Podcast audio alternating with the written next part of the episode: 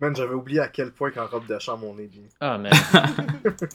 le, le- le prochain step, c'est les, les pantoufles en forme de tête de chat. là. Oui. J'en ai déjà eu de Taz, le démon de la Tasmanie. J'en porte en ce moment.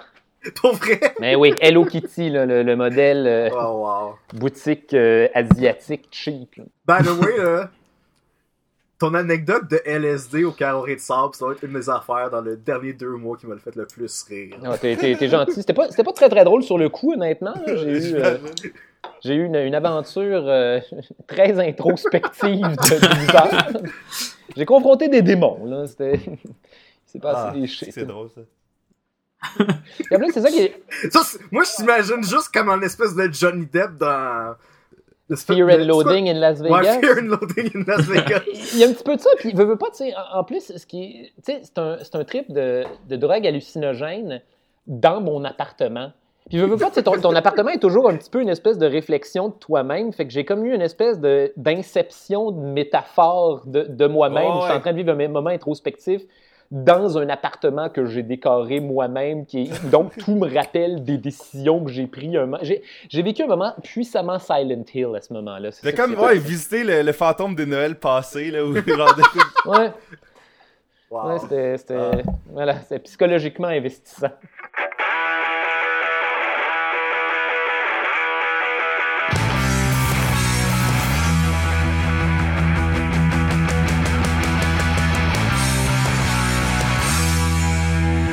Salutations à tous les fans de séries télé et de cinéma. Vous écoutez Spoiler Alert Québec. Et aujourd'hui, eh ben, l'équipe au complet se réunit pour discuter d'une série British. Mais tout d'abord, on a la, la chance de recevoir un, un humoriste de la relève qu'on apprécie pas mal dans notre gang, euh, dans les trois, les, les- les- les trois membres de l'équipe. Et j'ai nommé Charles Beauchesne. Salut Charles. Allô les boys!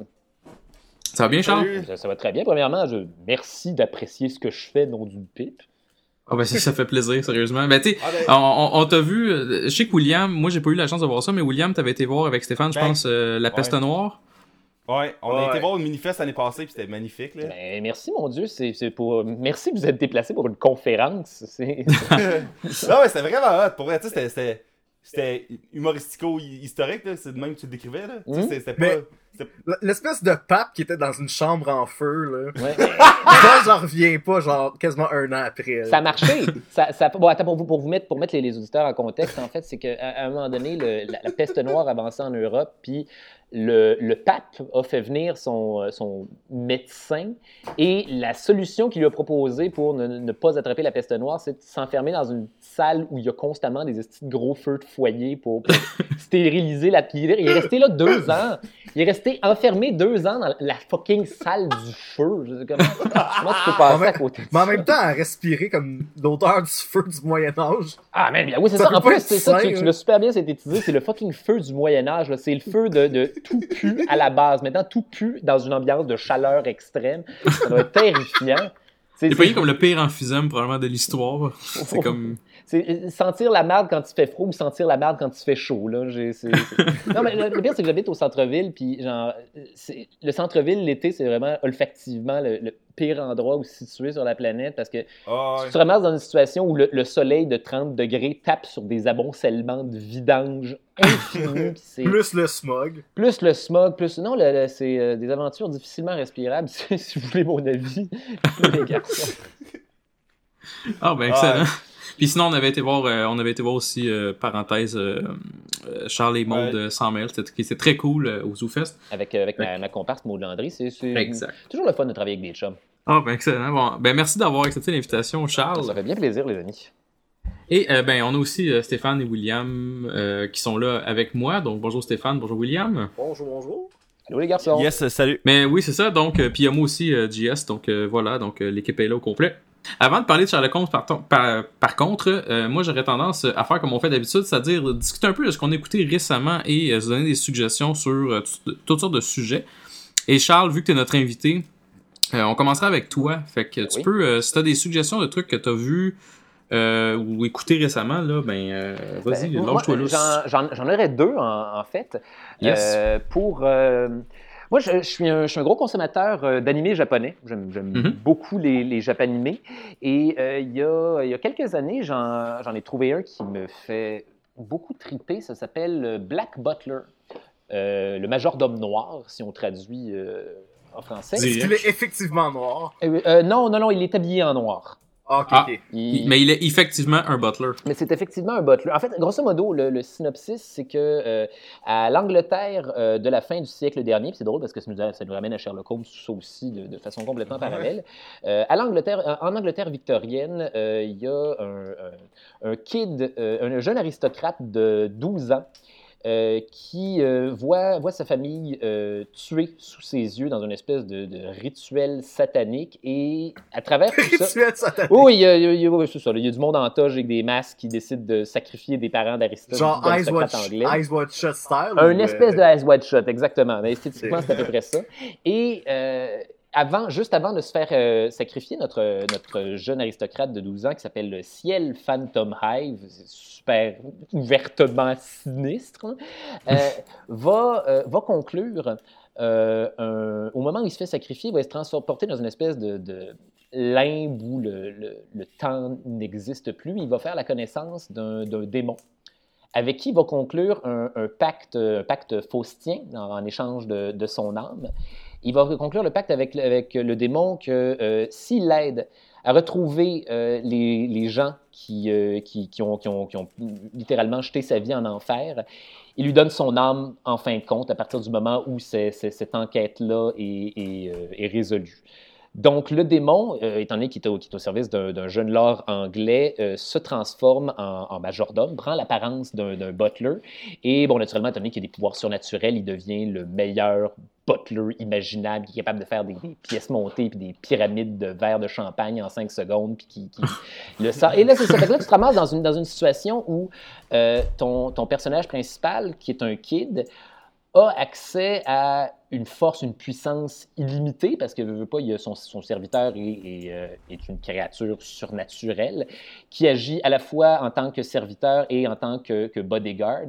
Et, maintenant, c'est toute l'enquête de retrouver, euh, retrouver les, les assassins de ses parents, retrouver les gens, euh, les gens qui lui ont fait ça, et en sachant du point de départ comment la série va se terminer c'est certain que la série se termine, qu'il y a l'âme de quelqu'un qui se fait, qui se fait absorber. Fait que c'est une longue descente inévitable aux enfers avec un, un, euh, un sous-texte d'enquête surnaturelle à la fin du siècle dernier. Très, très cool. C'est sur, euh, je pense qu'il reste des épisodes sur Netflix. Il y a euh, la, la première série, euh, 25 épisodes. Euh, qui, euh, qui diverge du, du plot du manga. Fait que c'est une histoire, euh, c'est une histoire euh, originale en elle-même. Ils ont fait une saison Mhm. 2 par la suite, qui est un petit peu moins intéressante.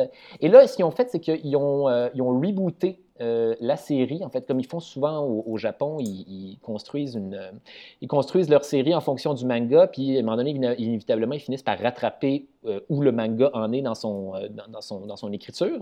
Fait que là, ils sont obligés de soit d'inventer de la shit, soit de faire un paquet de filler pour, euh, pour rattraper éventuellement le, le- le plot du Ah. livre. Et c'est ça qu'ils ont fait. En fait, ils sont allés dans une direction complètement différente. Fait que la, la série, la fin de la série n'est pas la même que la fin du manga, qui est toujours en train d'être paru au Japon en ce moment. Je le suis d'ailleurs. Je suis. J'ai tellement aimé la série que je suis le manga à son rythme de parution mensuelle au Japon. C'est très, très cool. Il est en, en anglais ou genre en japonais? Euh, il, il est, euh, il est sorti en, en version raw, genre euh, japonais, japonais, euh, de façon mensuelle. Puis une couple de jours plus tard, il y a, il y a toujours des, des, des cracks qui vont faire une traduction. Puis ça te permet de, de Ouais. suivre ton petit feuilleton au fur et à mesure. Puis c'est euh, très, très bonne série. Ça en vaut la peine. Puis si jamais vous voulez pas, lire le manga, ils, sont, sont- ils ont fait un, un reboot où. Euh, ça s'appelle Black Butler Book of Circus. Et là, ils se mettent à suivre exactement la, la- la trame du manga si vous êtes, euh, si vous n'êtes pas suffisamment passionné pour, euh, pour lire les livres. Je vous, je vous conseille ça, ma parole. Nice. Cool. Ben, Merci de la suggestion. C'est très Ça cool fait bien comme, euh, plaisir. comme idée. Puis sinon, t'as-tu écouté euh, ou vu d'autres choses euh, récemment? Euh, reste- Si j'avais à faire, euh, qui est à rester des mangas, là, si j'avais à faire une suggestion aux gens qui n'aiment pas euh, les dessins animés japonais, puis Dieu sait que j'en j'en croise souvent, euh, Death Note. Son euh, Death Note comme le, le- le carnet de notes de la mort. là. Ils vont pas faire comme une série sur Netflix en vrai. En plus, ils vont faire ça. En- Oh. euh, à la base, à la base c'est un, un- bon, c'est un autre manga qui a été transformé en animé. Euh, la série animée euh, est sur Netflix. C'est 35 épisodes. Ça a l'air- beaucoup, mais c'est, c'est- ça, ça s'écoute comme de la drogue. C'est une C'est des enquête. demi-heures ou des 45 minutes? C'est des demi-heures. Ok. C'est easy breezy, là. Ça, ça- puis toutes, toutes les, les fins d'épisode sont un cliffhanger. Puis là, c'est une, une espèce d'enquête surnaturelle sur euh, un jeune étudiant japonais surdoué qui a accès à un livre où dès que tu notes le nom de quelqu'un à l'intérieur, cette personne-là va mourir dans les 45 secondes suivant l'écriture de ce nom-là.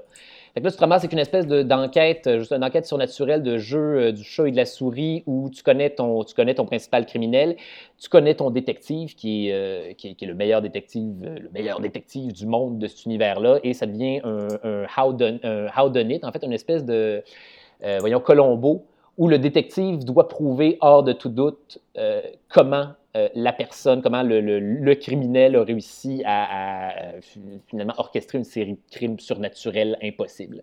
C'est l'animé que je, que, je propose euh, 100% du temps aux gens qui n'aiment pas les animés. Puis mon défi, c'est toujours écoute le premier épisode. Si t'es pas, euh, pas euh, hooked après le premier, ça t'a pris 30 minutes de ta vie. Puis, euh, puis la plupart du temps, il t'a placé les 35 épisodes au complet. Nice. Ben, c'est ça, c'est cool que tu puisses embarquer assez rapidement comme ça, parce que souvent, des fois, tu as des séries, il faut que tu embarques, puis ça te prend comme 7, 8, 10 épisodes, puis Ouais, t'es comme, mon Dieu. Là, c'est le fun que tu puisses embarquer rapidement. le premier, ou- c'est la crise de drogue. là. C'est de Ouais, la grosse style d'enquête à cliffhanger. C'est c'est super intéressant. Puis de point de vue, de point de vue moral puis philosophique aussi, là, il y a matière à discussion là, infinie avec ça. Nice. Puis, T'as pris ça où, ça? euh, Death Note, Ouais. euh, sur Netflix. Cool. C'est puis, puis c'est une enquête et ça nous ramène au détective privé une fois. Ah. Ah, ben cool. Ben, merci, merci des suggestions. euh, c'est- des- des- des- D'ailleurs, Death Note, euh, il m'intéresse énormément. Fait que, euh, cool. À essayer. Thank you. Essayez. Vous autres, les gars, est-ce que vous avez des propositions? Ouais, ben Ouais. oui. Euh, ben, on va commencer avec Stéphane, tiens. Euh, Stéphane, t'as- qu'est-ce que t'as écouté, toi? euh, J'ai Qu'est-ce que écouté- t'as comme suggestion? J'ai écouté, euh, j'ai commencé The Office genre intense dans Ah. le- la dernière semaine. Mhm. The Office US? américain ou britannique? ouais. US. Avec Steve Carell. Ouais, avec Steve Carell. Puis, genre, ce, perso- le personnage de Steve Carell, là, genre, est-ce qu'il existe un loser, genre, dans l'univers qui est le plus, genre, détestable que lui, genre? Mais, Mais il est détestable, mais en même temps, il est, Il est il est adorable. Ouais, c'est comme, c'est comme difficile à, comme, il, est- il est perdant. Tu vois, tu vois qu'il essaie constamment de bien faire, mais d'une façon mais, très, mais, très maladroite. mais genre, la vie est égocentrique. contre lui, là. Euh, euh, euh, Est-ce qu'il y a moyen, il n'y a pas moyen de le voir comme il, ce, ce gars-là est tellement mythomane dans son espèce de réalité parallèle où il est, il est extraordinaire qu'il n'est pas en train de transformer la vie autour de lui? Non, je sais pas, là, si on décide d'être philosophique avec The Office à US, là, je- je- moi je le vois comme d'une certaine façon une espèce de, de winner. Un mythomane, mais un winner quand même parce qu'il est persuadé d'être ensemble dans sa tête. C'est quoi un mythomane? Je sais pas. Euh, c'est quelqu'un qui vit dans un univers de mensonges, en fait. Dans un univers qui s'est Ah, construit qui vit dans sa propre marde. Euh, Ok, bon. dans, dans- dans ses- surtout, souvent dans ses mensonges ou dans un univers qu'il a inventé pour se Genre rendre intéressant ou s'autoglorifier. Ok. Ben, c'est C'est exactement moi, ça. C'est pas mal ça, le, le- le- parce que dans le fond, tu sais, Michael, il est comme, il est vraiment pas méchant. C'est comme la personne, la, probablement la plus naïve, la plus innocente, euh, genre, à la télé, quasiment, là. Puis, mais il, en, en même temps, il est extrêmement désagréable à cause, justement, de son monde, là. Il, il est comme Puis- prisonnier de son propre égocentrisme, en fait. Puis c'est Ouais. ça, c'est ça qui lui nuit dans ses rapports sans qu'il s'en rende compte. Ouais, exact. Puis, euh, en tout cas, Michael ou euh, Steve Carell, son personnage, il est extrêmement... euh, il est prisonnier. Tu disais, euh, Charles, il est comme prisonnier de... de, de... De son propre, De son de, univers, de, son- de, son- de l'idée que lui-même est un, est un badass C'est super un intéressant. de, de kingpin, là. Il est- C'est ça, mais c'est- c'est c'est le complexe du patron. Là. Il, est- il est- il est- il est au top de la chaîne alimentaire, puis dans sa tête, il, il a, il a gagné la vie, puis il a la mentalité de quelqu'un qui, a, qui, a, qui, est, qui est awesome, qui est un patron justement parce qu'il a des bons skills Mais il y, a, il sociaux. y a comme la mentalité de quelqu'un qui serait comme, comme Bill Gates ou whatever, mais genre, il, il run une compagnie de papier C'est ça, genre, son, son à Scranton en Pennsylvanie. Là. Il est même pas genre le vrai boss parce qu'il est comme juste le gérant de la Il, place. est- il- est comme le, il est comme l'équivalent d'un gérant de dépanneur d'une compagnie de papier. ouais. Non, mais c'est. c'est- Tu sais, les. J'ai déjà, j'ai déjà travaillé dans un cinéma, puis. puis man, il y, a...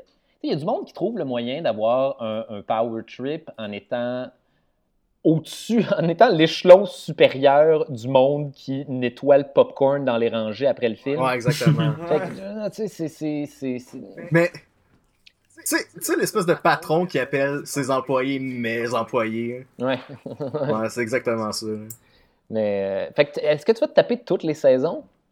Mais jusqu'à temps que je me tanne. Parce que c'est beaucoup de matériel. Là. Ils, ont, ils ont tiré, euh, ils ont, ils ont, Ils ont tiré milk le de cow. pas mal longtemps.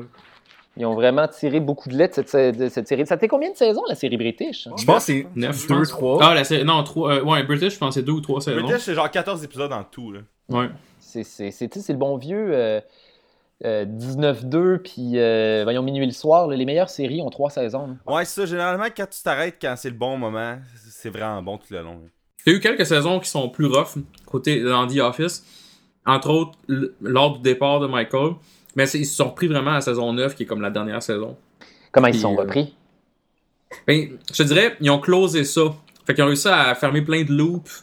Sur, sur- puis Ah, fait que là, la, série re- redevient intéressante parce qu'on est en train de, de, de, de régler des, des plot devices qu'ils avaient setés dans les autres saisons. Exactement. Ah. Surtout, surtout principalement saison 7 puis saison 8 où c'est que ils ouvraient des. Ils faisaient des, des, des ouvertures sur certains personnages, puis tu te disais ouais, je sais pas trop où est-ce que ça va se rendre. Puis ils ont, ils ont closé ça saison 9 avec. Ils ont, ils ont re- je dirais ils ont arrangé certains personnages qui étaient rendus un petit peu n'importe quoi. Puis, euh, euh, puis en tout cas, ils ont, ils ont- ils- ils- spoiler, Michael revient à un moment donné juste pour un dernier épisode. Non, évidemment, ils n'avaient pas le choix. Là. Il n'y avait pas vraiment le choix à ce moment-là. Puis tu sais, Il, y ont avoir la même affaire dans, dans That 70s Show, où genre Eric Foreman a sacré son camp de l'émission, Ouais, puis là, c'est devenu genre Hyde-centrique. Ouais, puis je- moi j'avais débarqué à ce moment-là. Je sais, je sais même pas c'est quoi, comment que ça l'a fini de 70 Show parce que j'ai débarqué quand Fini Eric avec Foreman partait. euh, la fille de Orange is the New Black. Là. Ah Je ouais. pas de son nom, la rousse. là. Euh...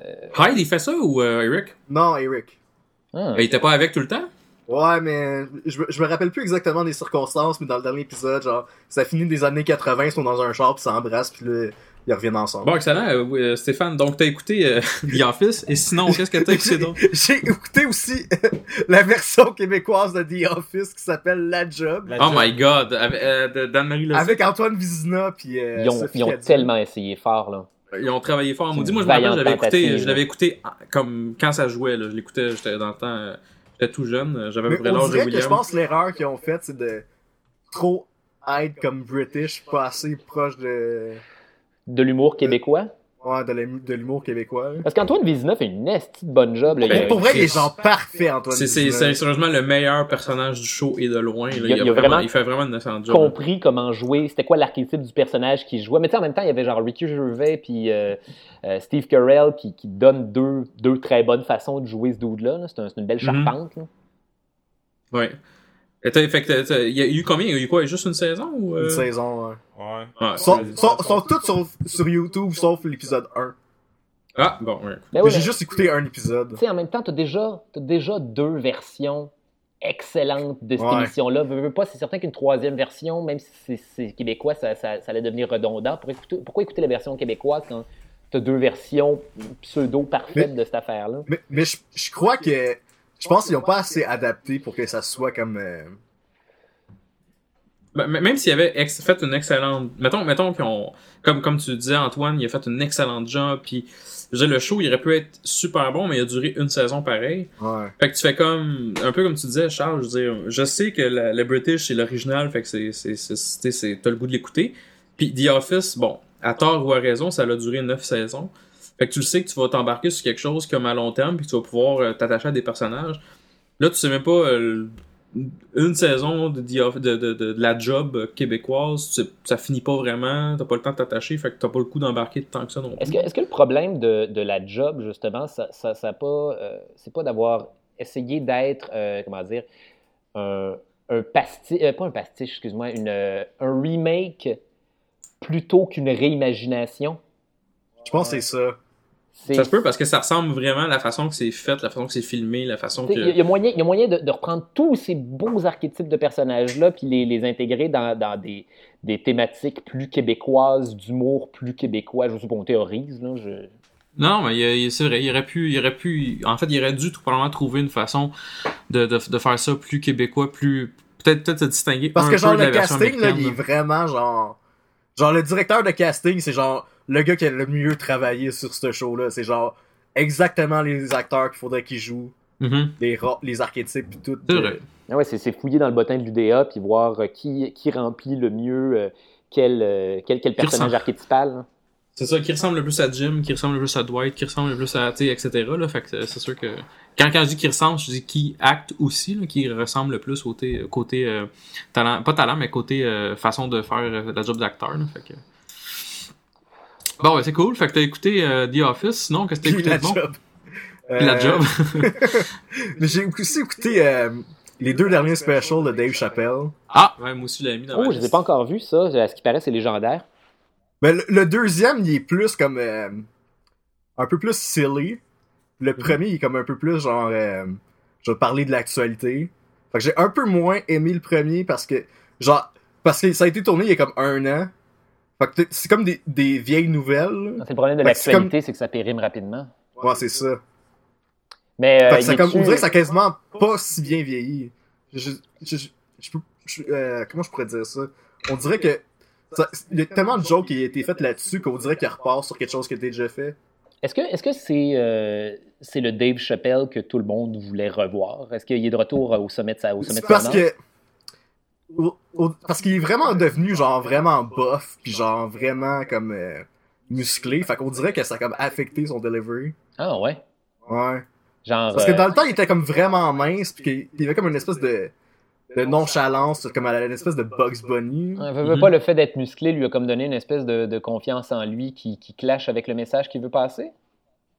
Ben, j'ai un peu l'impression, dans, le- ben, surtout dans le premier, Puis con- confiance en lui, je veux dire euh, de, de façon physique là, dans la gestuelle puis dans la, dans la mise en ouais, scène. dans, le- dans le jeu, dans le fond. Ouais. Plus que dans le propos. là.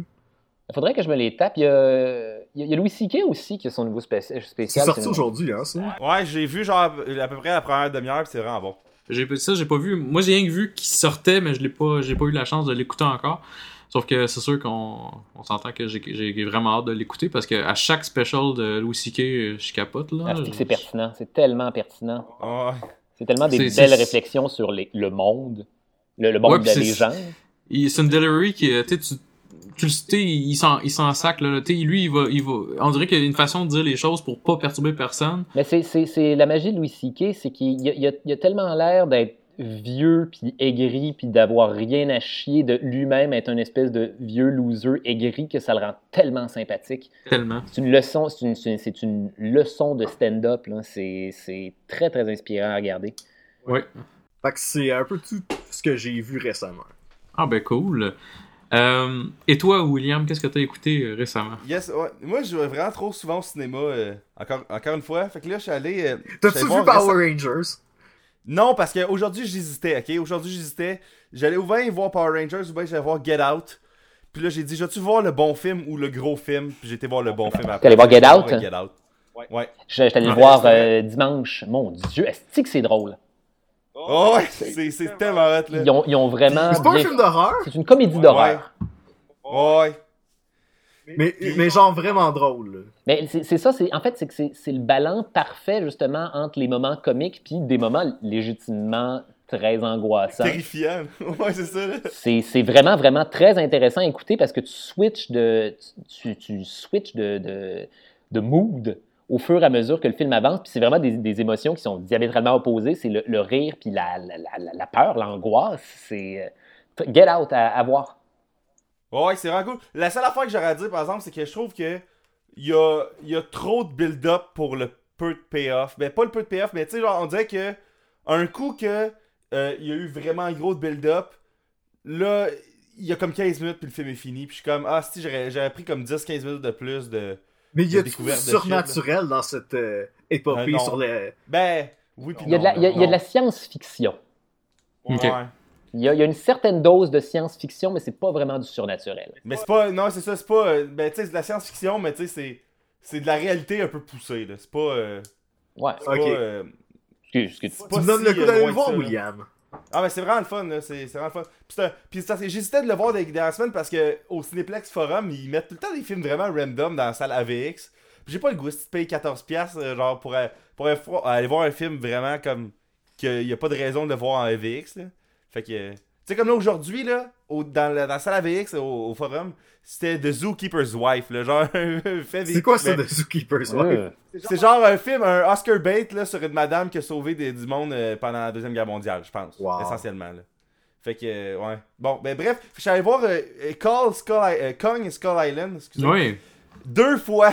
Hey, deux, Deux hey, fois? deux fois. Puis si moi, ce film-là, j'aurais été le voir zéro fois si tu m'en avais pas parlé. Ah, mais c'est vraiment le fun, là. C'est vraiment le fun de Kong Island. Mais j'ai pas été le voir deux fois parce que je voulais le voir deux fois, là. C'est juste parce que je l'ai vu tout seul euh, un mardi après mon cours. Puis il y a un de mes amis qui voulait aller le voir un samedi après. Fait que je suis allé avec une deuxième fois, genre. Mais euh, pour vrai. C'est meilleur que Godzilla.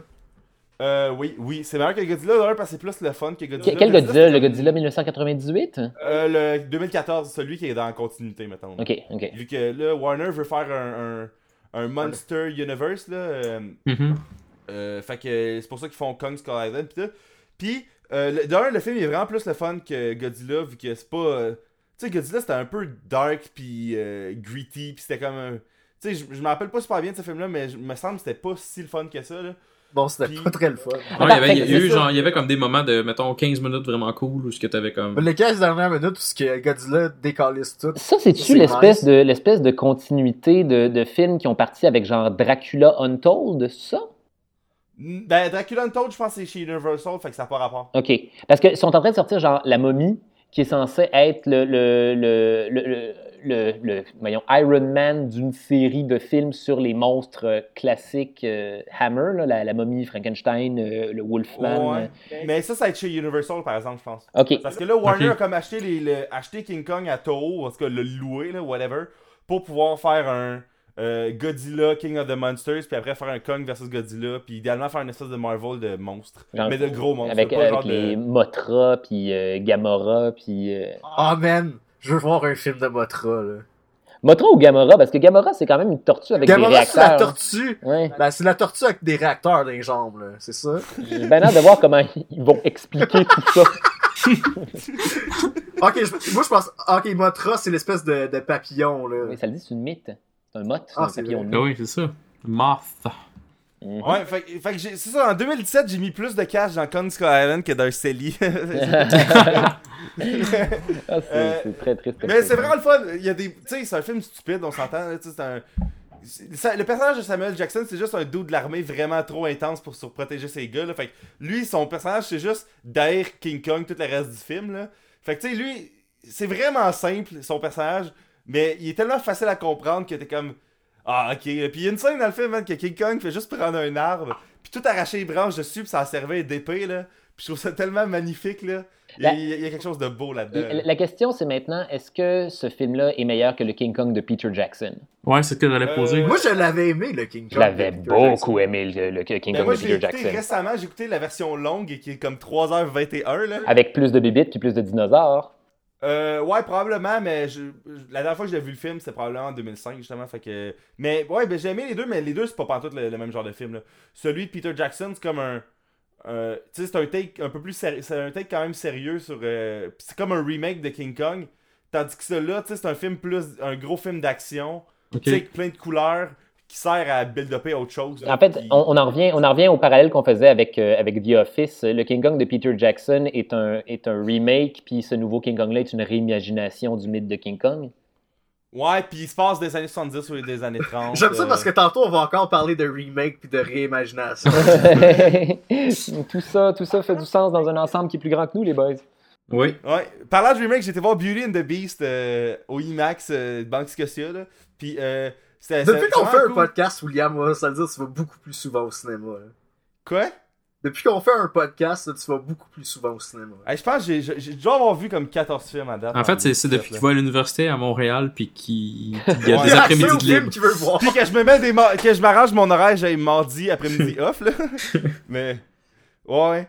Puis, euh, ben, Beauty and the Beast, c'est vraiment le fun. Une affaire qui me gossait, par exemple, c'est euh, la voix d'Emma Watson est vraiment trop autotunée, là. C'est comme ridicule, là. Ils ont autotuné la voix de- d'une actrice qui parle en live action? Ben, quand elle chante, je parle, là. Ah, ok, ok, excuse. Excuse-moi, les- elle chante. Je, je- tu- tu- je sais déjà si tu viens de me perdre d'être là, là, mais oui. Est-ce qu'ils ont gardé les mêmes tunes que dans le dessin animé? Ouais, puis je pense qu'il y en a deux de plus qui disaient. C'est ça que j'avais entendu. Euh, mais, mais c'est- puis tu sais, les tunes sont, sont, sont, sont aussi bonnes que dans la version originale.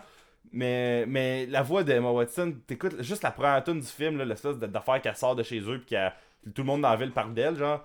Puis c'est comme. T'entends quasiment la, la personne qui est sur le clavier là, faire la bonne note. Là, puis le pire, c'est qu'elle elle devait l'avoir pour vrai à 85%, puis ils l'ont pareil autotuné. C'est ça qui me gosse, là. Fait que. Mais là, la, la Euh, question, c'est euh, que- quel est l'intérêt? Puisque c'est les mêmes tunes, la même histoire, est-ce que c'est juste regarder le dessin animé en live action? Ouais, ben tu sais, c'est pas ça que Disney est en train de faire, parce que je pense que les dessins animés, c'est plus. Ben tu sais, les dessins animés 2D, c'est pas comme vraiment pris au Ce qui sérieux. est un, ce qui est un Puis- crime si tu me poses la question. là. Ah, je sais, mais tu sais. Ça fait combien de Le- temps que Disney ils ont abandonné les dessins animés? Euh, depuis Enchanted, quand il y a... euh, non, c'est pas vrai, depuis The Princess and the Frog, qui est leur dernier effort pour faire du dessin animé 2D classique. Ouais, mais, ouais, mais c'est parce que je pense qu'à cette époque-là, vu que DreamWorks puis Pixar, qui, euh, qui appartient à Disney, montait, le, comme le 2D, c'était comme rendu, selon, mettons, pour le cinéma, c'était comme rendu quasiment obsolète pour Mais eux. pas, pas juste pour le cinéma, pour la télé aussi. Là, regarde les dessins animés pour enfants du samedi matin. Là, il y a- il y a tout rendu en Ouais, y a tout. plus rien. Tout est rendu en 3D Ouais, parce que c'est moins cher. en 3D, ça fait peur. Je m'ennuie genre d'écouter genre les, les vieux X-Men des années 80. Ah oui, là tu regardes la patte patrouille, c'est plus beau que. C'est plus beau que n'importe quoi qui joue à- au cinéma quasiment, là, pis t'es comme. On sonne, on sonne comme des vieux qui chassent la nouvelle technologie, par exemple. Tu sais, veux, veux pas, c'est beaucoup plus facile à faire du, euh, du 3D euh, de façon rapide que, que de l'animation 2D. là. C'est du travail de moine. C'est Oui. Ouais. terrible. Tandis que là, tu sais, t'as as déjà toutes tes marionnettes, t'as déjà tous tes jouets, puis tu peux, je sais pas vraiment comment ça fonctionne, la programmation de dessin animé 3D, mais c'est... Mais je pense que c'est je pense que c'est pour ça que la flaque joue encore. Parce que c'est moins cher de tout le temps reprendre les mêmes bonhommes. Ah oui. Ou- ou quand payer un gars. Ou quand ils se mettent à faire du dessin animé 2D, aujourd'hui, c'est euh, de l'animation euh, flash. Ouais, c'est ça. C'est c'est les pouliches, c'est les. euh, puis c'est super beau ce qu'ils font avec du flash, mais ça, ça reste du flash, là. C'est plus. euh, c'est plus des, euh, des Coréens. C'est plus 75 000 Coréens dans une salle. C'est plus comme le- l'espèce de studio où les Simpsons sont faits ils sont tous genre maltraités. Ben, C'était ça, veux, veux pas.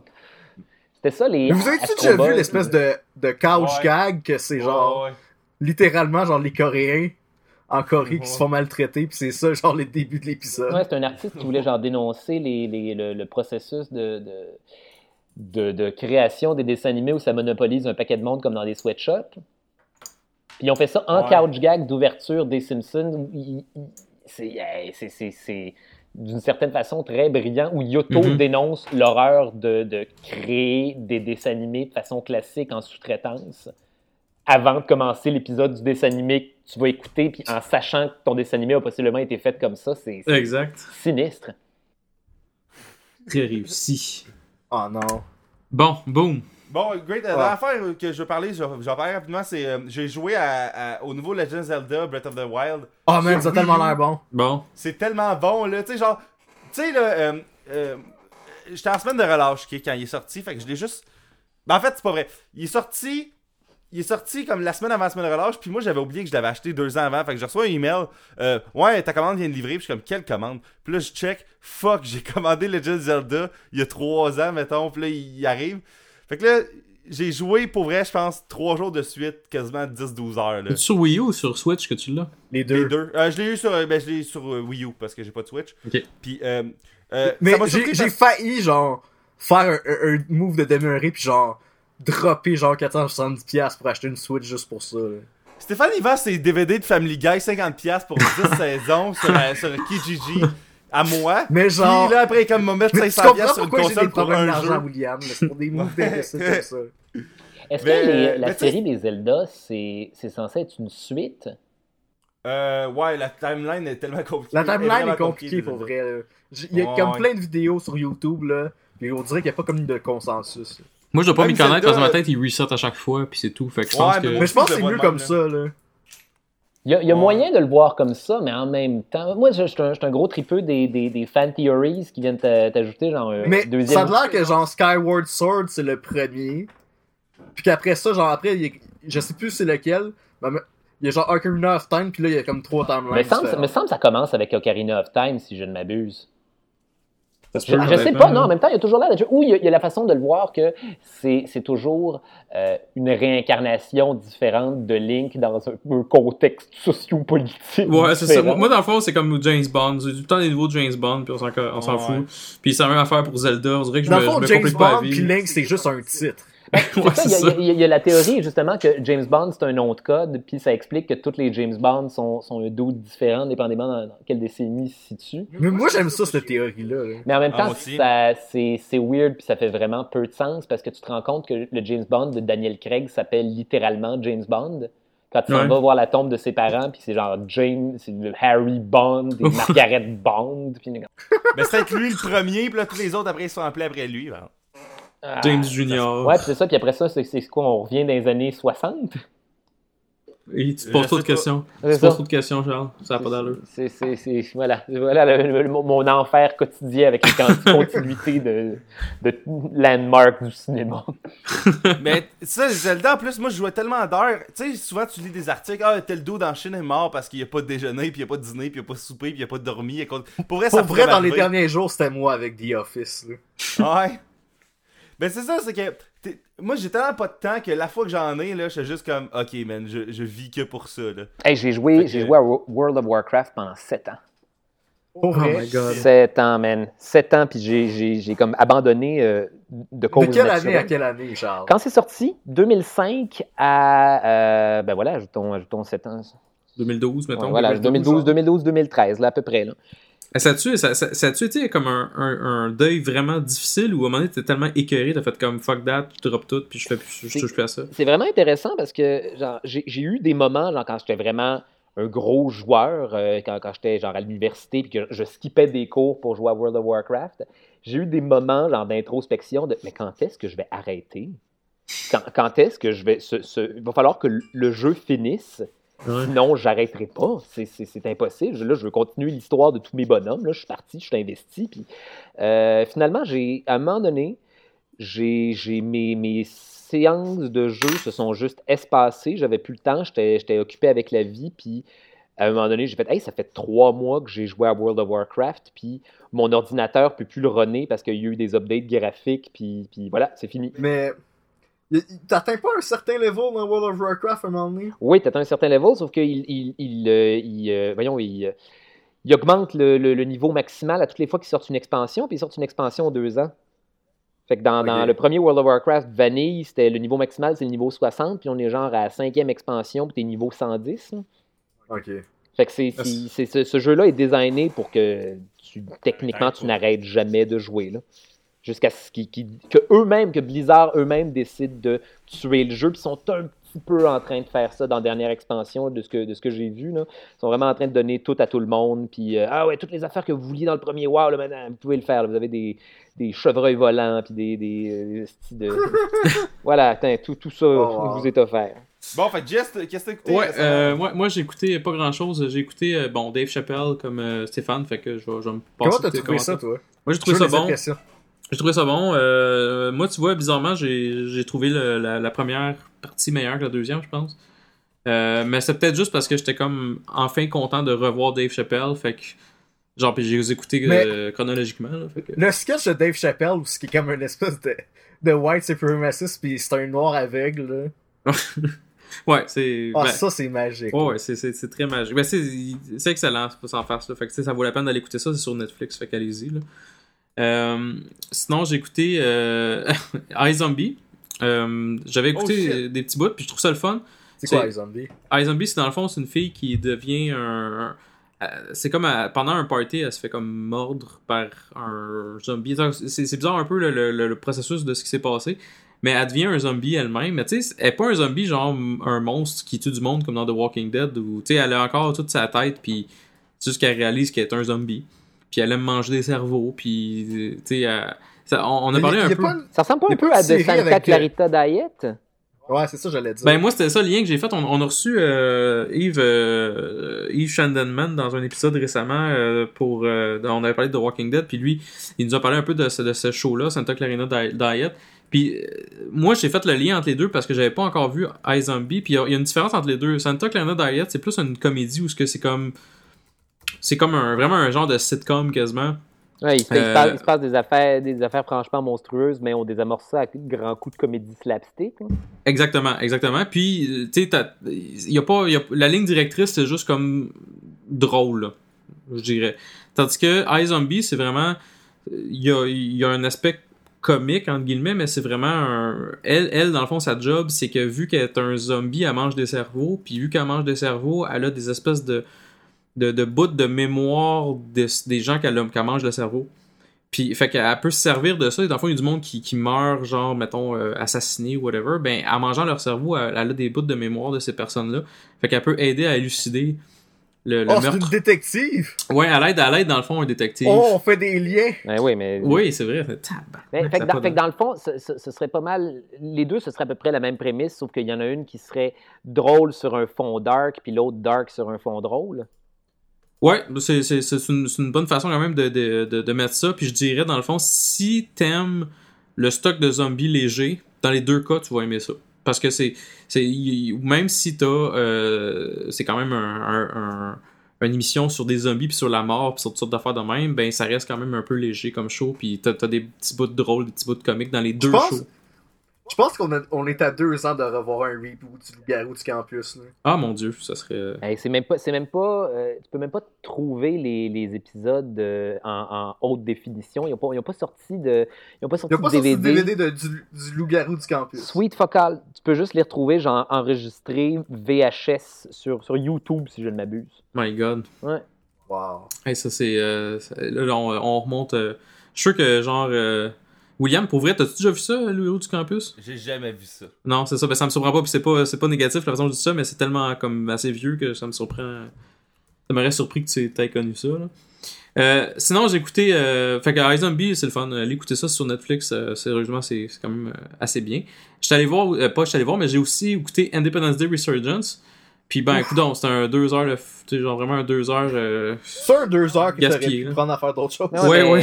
Too, too fucking late, là. Voyons, le premier est sorti en quoi 1996 Ouais, exactement en 96. Puis là, ben, ils ont, ils ont, ils ont décidé de faire Resurgence. Tu sais que tu vois comme Bill Pullman, qui est comme rendu vraiment vieux.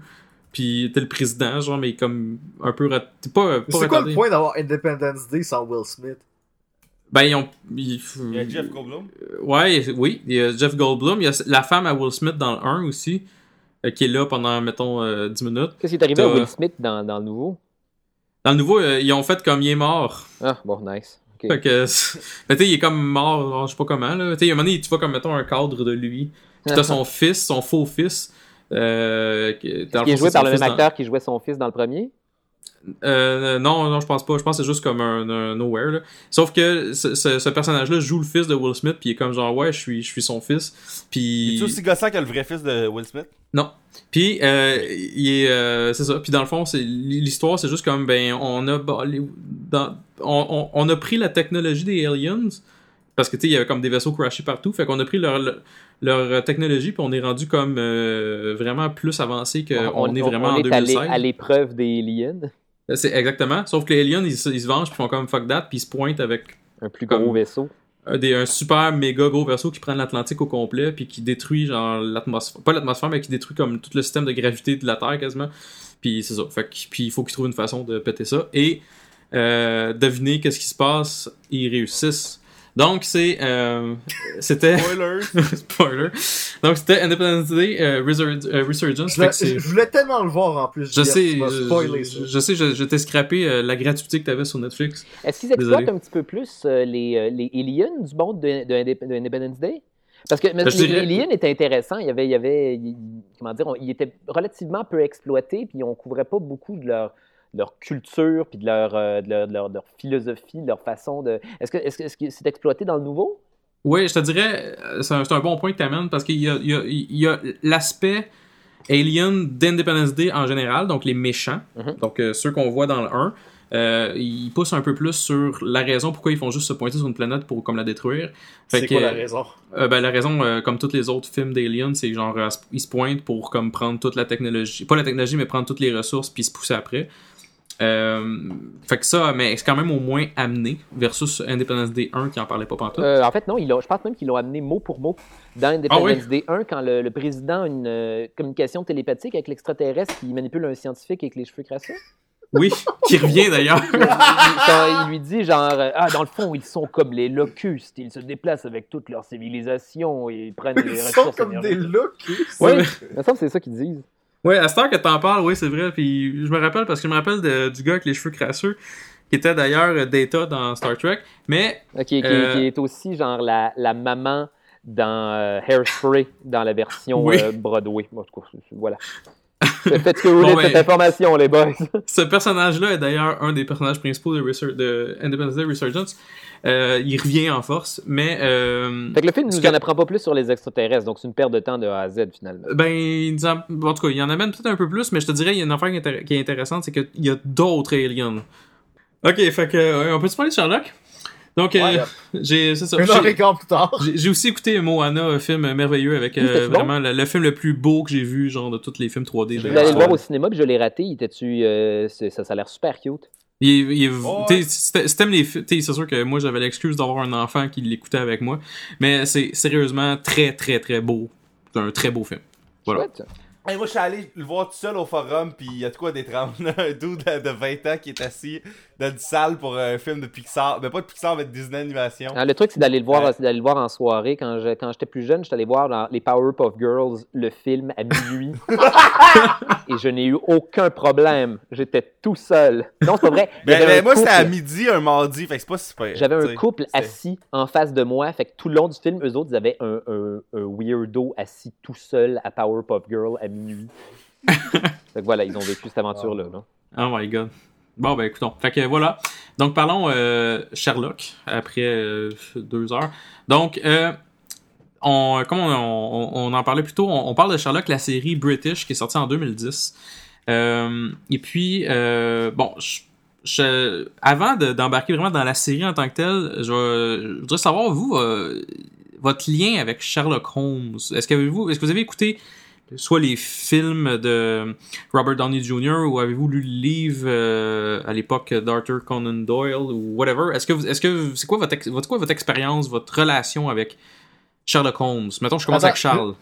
Euh, j'ai euh, j'ai pas lu les livres. Euh, j'ai essayé quand j'étais plus jeune de lire genre le, le chien des Baskerville, puis je me, je me suis genre arrêté au troisième chapitre parce que bon, je sais pas, j'avais pas le temps, puis j'étais intéressé par une autre affaire. Puis en fait, mon, mon contact initial avec Sherlock Holmes, c'est quand j'étais petit, il y avait un dessin animé. C'était Mhm. Sherlock Holmes en, en chien anthropomorphe. Tous les personnages de Ah Sherlock Holmes sont des chiens. Puis euh, c'est un dessin animé japonais aussi. dessin animé japonais, puis il y a une couple d'épisodes c'est- qui est super intéressant, qui, euh, qui était réalisé par euh, Hayao Miyazaki, le gars de Spirited Away, puis euh, euh, Princesse Mononoke, puis Oui, oui, oui. légende de l'animation japonaise, puis euh, mon Dieu, c'est- puis ça, c'est c'est évident les épisodes que c'est lui qui a réalisé, ils sont, sont merveilleusement animés, c'est- c'est c'est gorgeous à regarder. Puis c'est ça, mon premier contact avec Sherlock Holmes, c'est ce dessin animé-là, le, le Sherlock Holmes en chien. Et euh, après ça, ça a été, euh, voyons, euh, euh, le Sherlock Holmes de Robert Downey Jr. Oui. Et, et J'ai- pas eu de contact avec le Sherlock Holmes de Robert Downey. ben, il est Jr., intéressant parce Faudrait que me mettre en il est contexte. intéressant parce que tu vois, moi, ça a été mon, mon prélude euh, au, au Sherlock Holmes de, de Benedict Cumberbatch. Est-ce que comme réinitié mon, euh, mon amour, ou même initié mon, mon, mon amour pour Sherlock Holmes, parce que toutes les, les deux versions, euh, les deux versions de ce Sherlock-là focus sur un aspect différent euh, de, de, de- Sherlock Holmes, du personnage de Sherlock Holmes. Euh, Le, le Sherlock C'est quoi le focus de euh, Downey Jr.? Robert Downey Jr., on parle, c'est Sherlock Holmes le toxicomane. Il, Oui. il- Oh, il est centré sur le Sherlock Holmes déchéant, chemise ouverte, qui boit du, euh, du liquide anesthétique pour la chirurgie des yeux du 19e siècle. C'est c'est Sherlock Holmes défoncé.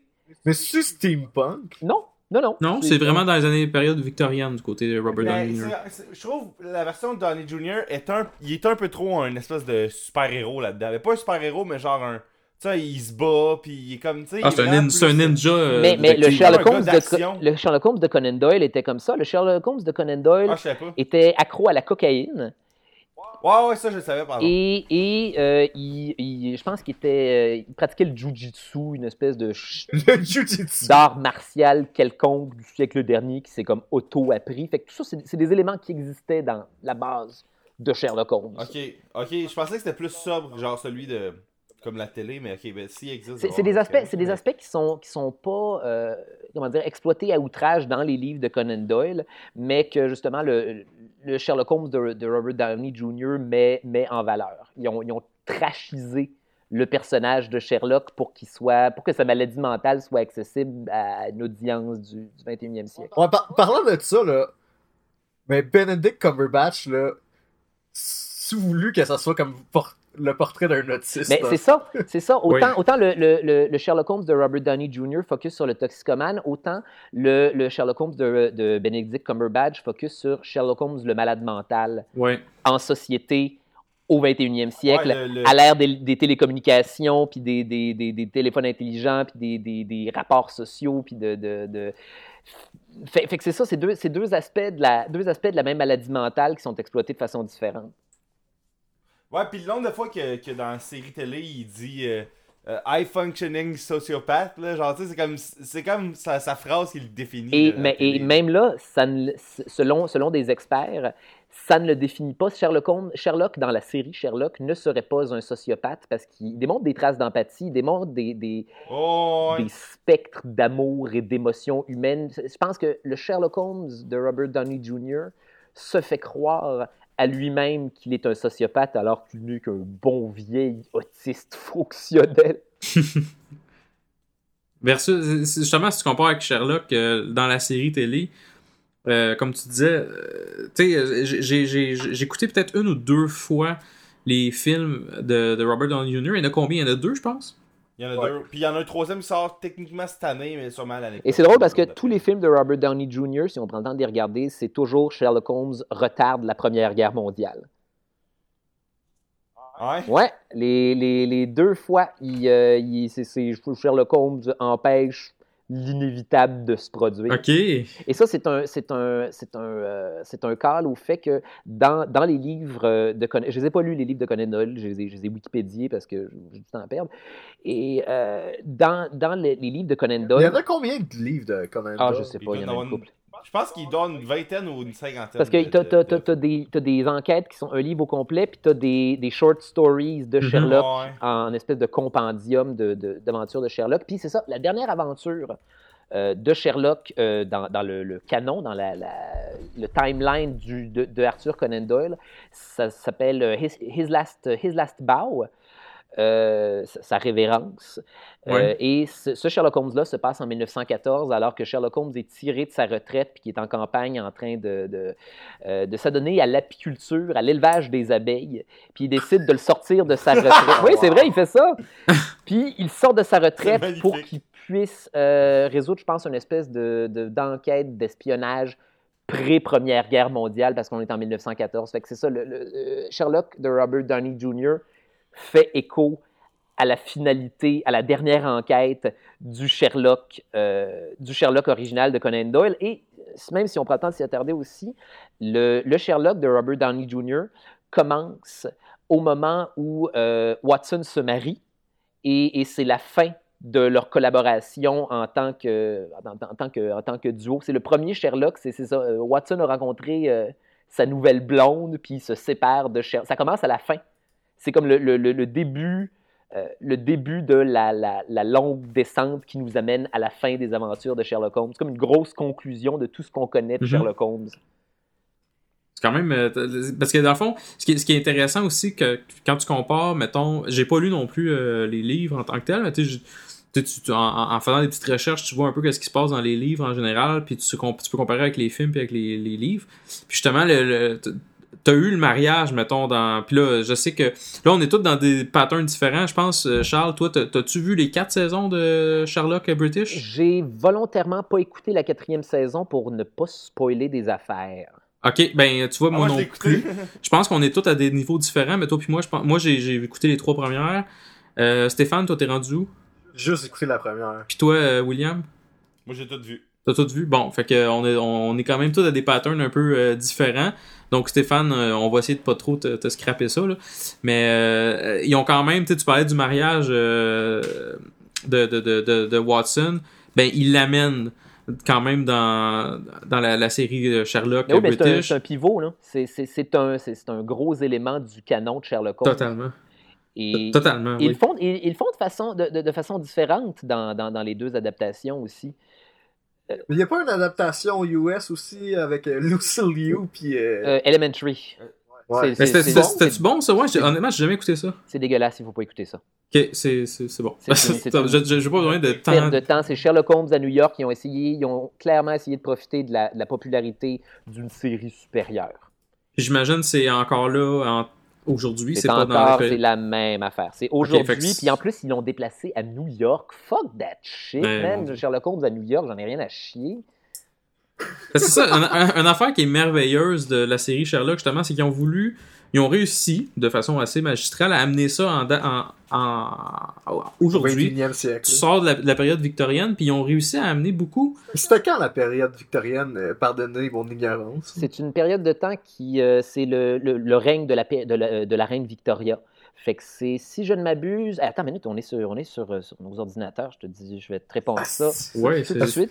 On pourrait tout checker par Je pense que c'est fin plus. 1800, début 1900. Des- non, dans ces mi, coins-là. mi, euh, mi, 19 euh, mi 1800 jusqu'en 1901, si je ne m'abuse. Je vais te dire ça. Oh! Ah, tiens, je l'ai ici. Victorian Era. euh, du 20 juin 1837 jusqu'à sa mort le 22 janvier 1901. Quand même. Ouh, quand même. Quand même. Fait que tu sais, c'est. Puis ce qu'ils ont fait avec, avec la série Sherlock, c'est qu'ils ont réussi à amener ça 100 ans plus tard, même plus, même plus loin que ça. Puis euh, ils ont vraiment euh, amené, tu sais, comme tout l'aspect technologique. Les, les téléphones cellulaires servent beaucoup dans la série Sherlock. C'est con, mais tu sais, tu te dis, il y avait pas ça avant. Tu sais, juste dans, dans la finale de la saison 1, là. Ouais, c'est ça. Puis euh, la- je pense dans Ah, saison les scans, 2, la il, sans, vouloir trop spoiler, saison 2, il y a un épisode qui est très très très important côté téléphone cellulaire et côté technologie. Oui.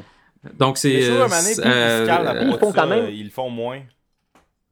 C'est comme, pour vrai, là, tu sais, saison 1, ils mettent bien gros de la force sur le texting, puis saison 2 aussi, là. Mhm. Mais plus ça va, moins c'est. Ok, on est en 2017, là, tu sais. Ils bloguent quand même, puis ils tweetent quand même, mais c'est moins. on- je trouve que c'est moins présent à la fin. Mais, mais de- ils, font, ils font, je trouve, des bons parallèles euh, avec la technologie du siècle dernier euh, dans, dans le Sherlock moderne. Dans le- parce que, tu sais, dans, dans le, Sherlock de, de Conan Doyle, euh, Watson écrit, écrit des romans de, de, de Sherlock Holmes. Ouais, c'est il ça. écrit, Mhm. les aventures de Sherlock Holmes. Ok, ils ont adapté ça, ils en ont fait un, Ok, c'est vraiment méta comme ça. il en a fait un blogueur dans la série moderne. Ouais. Puis ça va dans des, dans des petites affaires aussi, comme euh, euh, dans, euh, dans, dans les premiers épisodes, en fait, dans, dans la série Sherlock euh, de, moderne, il y a énormément de scènes de taxi. Et ces Ouais. scènes de taxi-là viennent euh, remplacer les, euh, les, les, les scènes où euh, Sherlock euh, élabore euh, son raisonnement dans des fiacres, parce qu'il il se rend souvent d'une... d'une, euh, C'est quoi un fiacre? une, une calèche.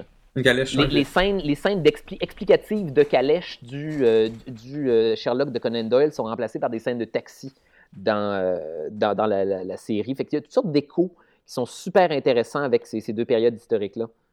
Oui, c'est vrai. C'est, c'est, c'est- j'ai, vraiment apprécié cet aspect-là. Puis tu sais, comme ben c'est ça, j'avais parlé. je- je- tu te parles de taxi, mais c'est, quelque chose que j'ai vu beaucoup. Euh, Je trouve que Londres en général, je sais pas si dans On les. dirait que c'est comme le troisième personnage principal. là. Oui, c'est ça. Londres est très très très importante. Oh, c'est justement, une que ce soit belle réponse ou- d'universitaire, ça. Londres- mais, oui, mais c'est ça, mais oui, c'est ça. Londres est un personnage. dans- C'est pour ça que, que Elementary, de l'amener à New York, tu, tu dénatures pas une partie de, une partie de Sherlock. Là. Oui. Non, c'est, c'est... ben, tu vois, Elementary, euh, je, je- je n'avais entendu un peu parler, mais j'ai, j'ai, je je savais même, je savais même pas que c'était comme sorti, puis je, je l'ai même pas écouté. Là, tu me donnes pas tant le goût de l'écouter, fait que je pense que je vais sauter. Pour euh, vrai, je pense que je vais me donner comme devoir, comme d'ici six mois, de, à en écouter au moins un épisode. Ah, écoute, écoute le premier épisode, tu vas voir, c'est, c'est- ça synthétise tout ce qu'il faut que tu saches. là. C'est, c'est dans, dans son euh, aspect Déjà qui que intéressant. John Watson, c'est genre John, John Watson, pis c'est Lucy Liu. Ben, ça, aurait pu, ça, ça, pour vrai, ça aurait pu être intéressant. Euh, ça n'amène rien de la, de la façon dont ils l'ont, euh, dont, ils L'ont fait fait. dans Elementary. Ça aurait pu être intéressant, mais. pff, mais il y, a- y y déjà, il y a déjà une, une série qui relate les aventures de Sherlock à notre époque qui est 150 milliards de fois Ouais. mieux fait. Euh, D'ailleurs, si on parle, Pourquoi se mettons. contenter de la version d'hier? Ben, c'est ça. La, la version directe. Mais tu sais, si on parle, mettons, des, des, des personnages, parce que là, on, on parlait justement de Londres, euh, c'est un des personnages. Bon, il y, a plusieurs, il y a plusieurs personnages qui ramènent, justement, ils ont, ils ont réussi à ramener toutes sortes de personnages qu'on a, vu- qu'on a pu voir. Je, euh, je vais pas te dire quoi faire, euh, JS, mais tu, tu nous as pas demandé c'était quoi nos, nos rapports à Sherlock à nous. Oui, c'est vrai, excuse-moi. Ben oui, c'est- je- tu peux me dire quoi faire, c'est pas grave, Stéphane. euh, Je suis habitué, y a pas de trouble. Stéphane, quelle est ta, re- quelle est ta relation avec Sherlock? Mais moi aussi, j'ai vu le- l'espèce de, de cartoon avec un chien que c'était Sherlock Holmes. C'est bon, hein? C'était bon, mais je, je me rappelle pas du nom. Euh, ça s'appelle Sherlock Holmes ou dans sa version japonaise, Meitante Holmes, traduit littéralement le grand détective Holmes. Mais j'ai. J'ai aussi, par- parlant d'a- d'anime japonais, j'ai aussi vu euh, Détective Conan. Oui, le... Ça a un peu un lien avec ça. Là. Même si c'est pas exactement la même. ben, c'est pas mal juste un détective qui c'est un enfant Ouais, mais non, Hercule Poirot a un lien avec Sherlock Holmes aussi. là. aussi. Là. Ben Batman aussi. Ouais, dans le fond. Parce que c'est un détective. Mais j'ai pas mal apprécié Détective Conan des, des six mangas que j'ai chez nous. Je sais pas, j'ai. tu vois, c'est- autant je suis un grand fan d'histoire de détective, autant j'ai j'ai euh, j'ai comme pas. euh, j'ai pas embarqué dans Détective Conan. J'ai pas. euh, le appeal euh, n'était pas là, en Mais, fait. mais je pense que c'est juste le fait que c'est un enfant qui résout des Mais, crimes. même- mais c'est ça, puis même là, c'est pas un enfant, c'est un, c'est un adulte qui, Dans dans, un un, corps corps d'enfant. qui résout des crimes, ça, ça pas. euh, ça, ça, ça- ça n'amène à rien, là. Ouais, c'est Ouais, c'est c'est sûr. Puis, euh, c'est ça ma relation avec Sherlock Holmes. ok, fait que t'as coupé JS toi, pour ça. ta relation avec Sherlock Euh, Holmes? Euh, ouais, euh, ben, moi au secondaire, euh, mon prof, mon prof d'anglais essayait de nous faire découvrir pas mal des affaires de, la culture, mettons, anglophone. euh, euh, Classique. Puis anglaise, mettons. Ouais, fait que on a lu gros de short stories de, de, de Sherlock Holmes. D'ailleurs, on avait lu The Hound, The Hound of Baskerville dans le temps, puis on a checké le film. Fait que c'est là que j'ai vraiment comme, commencé à, à connaître le- le- l'univers, personnage. mettons. Mais euh, je me rappelle, comme je pense en 2012 ou 2011, euh, iTunes à Noël, il y avait une application que tu downloadais sur ton iPod Touch, ton iPhone. Ben, moi, c'était un iPod Touch dans le temps. là. Puis que 12 jours avant Noël, il donnait un cadeau par jour, ok? Fait qu'une journée, il donnait une tune de Maroon 5. Une journée, il donnait Hugo, genre euh, le, le- le film, là, genre euh, bizarre. Mhm. C'est Puis- comme un calendrier de l'avant avec des trucs gratis. Ouais, c'est ça. Puis il y a une journée qui ont donné le premier épisode de Sherlock euh, gratuitement, genre sur iTunes. Sherlock. BBC. Fait que. Euh, ouais, ouais, ouais, c'est ça. Ouais, le, le, le, le show qu'on parle présentement.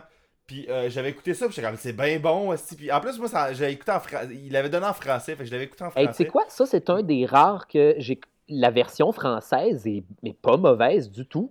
Ouais, ouais. Puis en plus, ça, je pense que ça joue à comme Radio-Canada Ouais. ou à RTV, là. Fait que tu sais, c'est comme.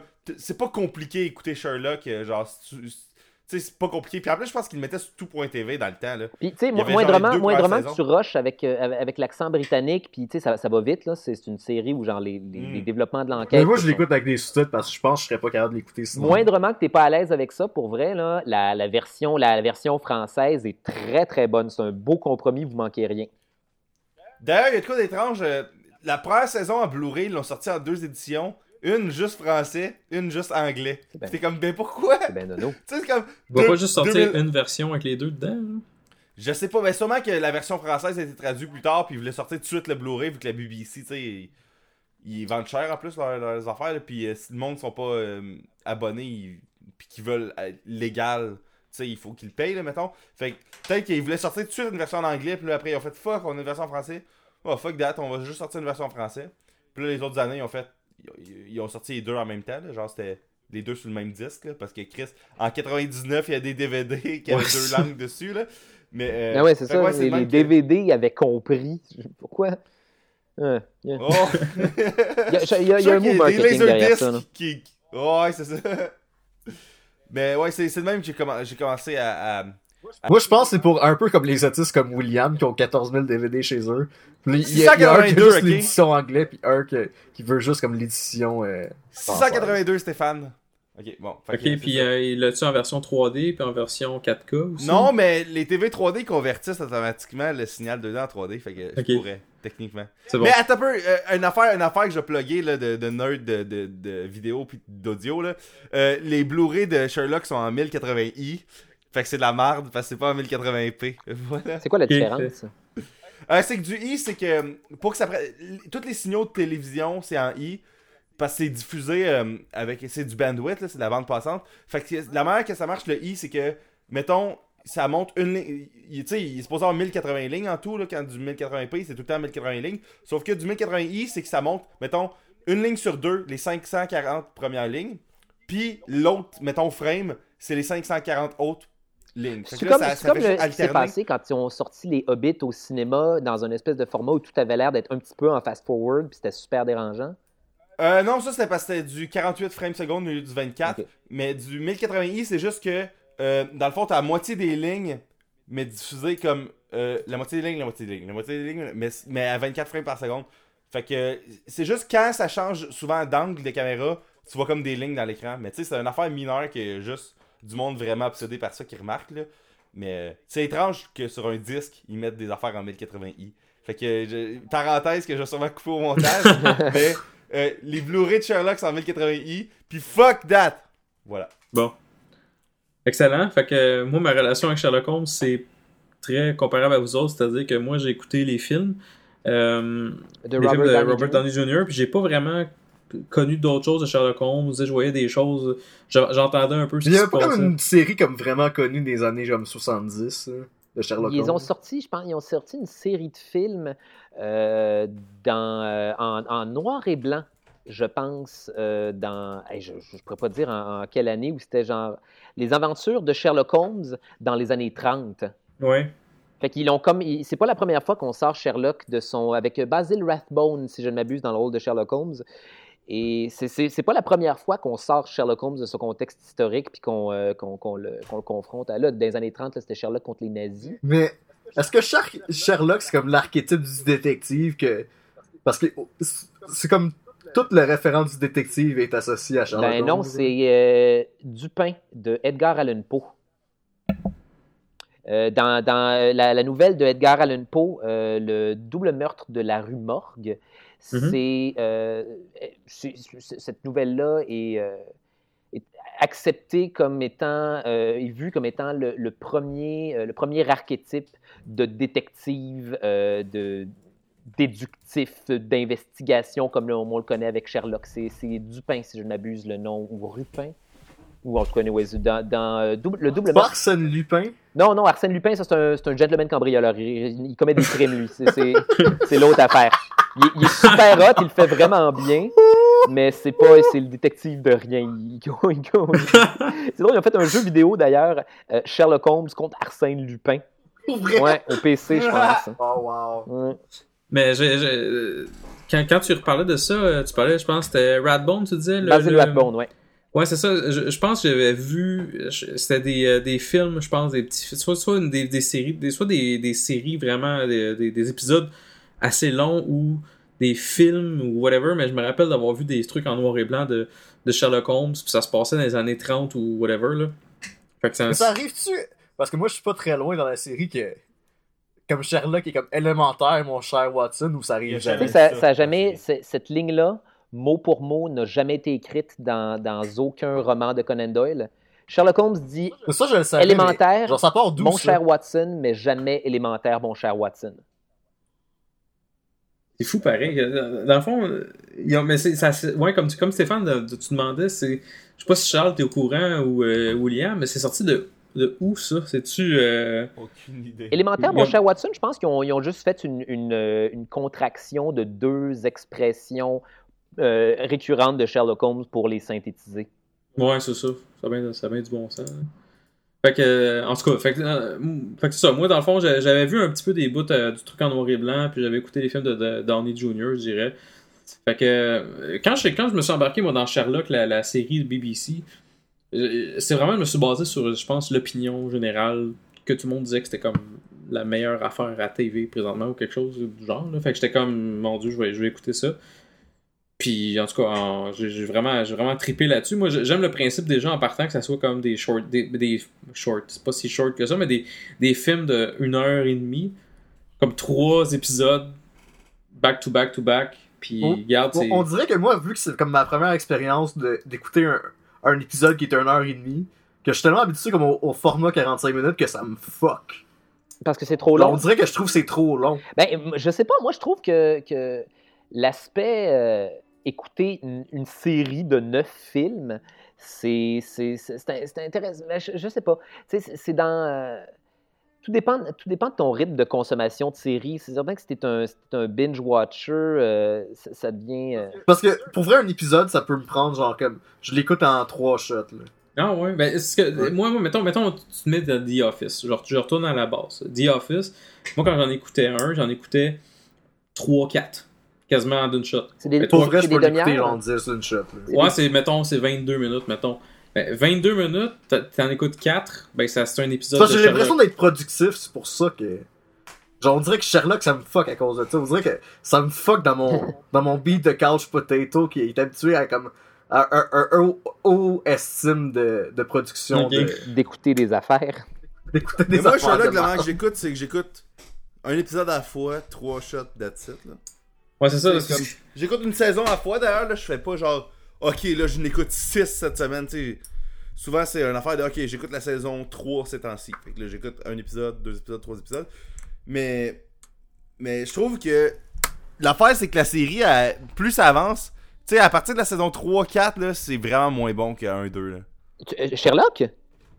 Ouais, je trouve, Trouve? pour vrai, ben, ben, la 3, je trouve c'est la moins bonne. La 4, il y a des vraiment, il y a des bons Non, mais là. non, la 3, c'est, c'est, c'est- il y a les meilleurs. L'épisode du mariage, c'est mon préféré. Là. Il il la, la 3, on- on- justement, sont en train de réinventer ce qui- leur, leur, leur réinvention de Sherlock.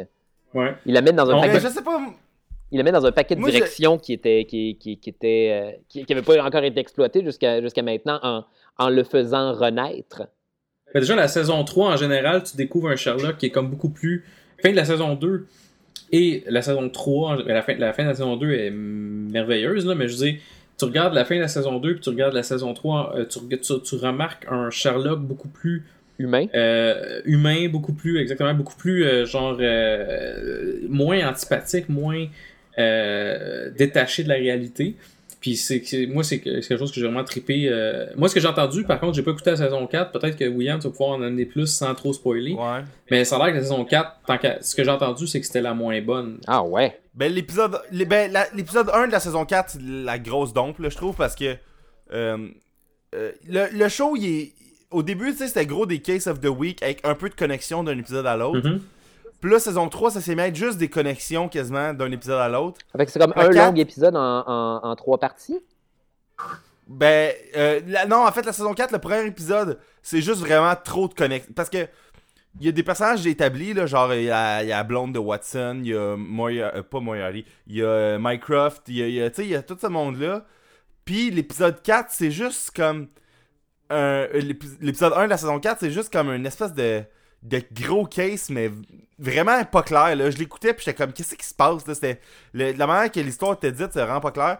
Puis j'étais comme, c'est- pas le fun. Puis c'est pas mal la réaction qu'Internet a eu aussi à, à cet épisode-là. Ah ouais. Puis épisode 2, c'était vraiment bon. Puis épisode 3, c'était vraiment bon aussi. Mais la saison dans le 4, fond, elle commence-tu genre.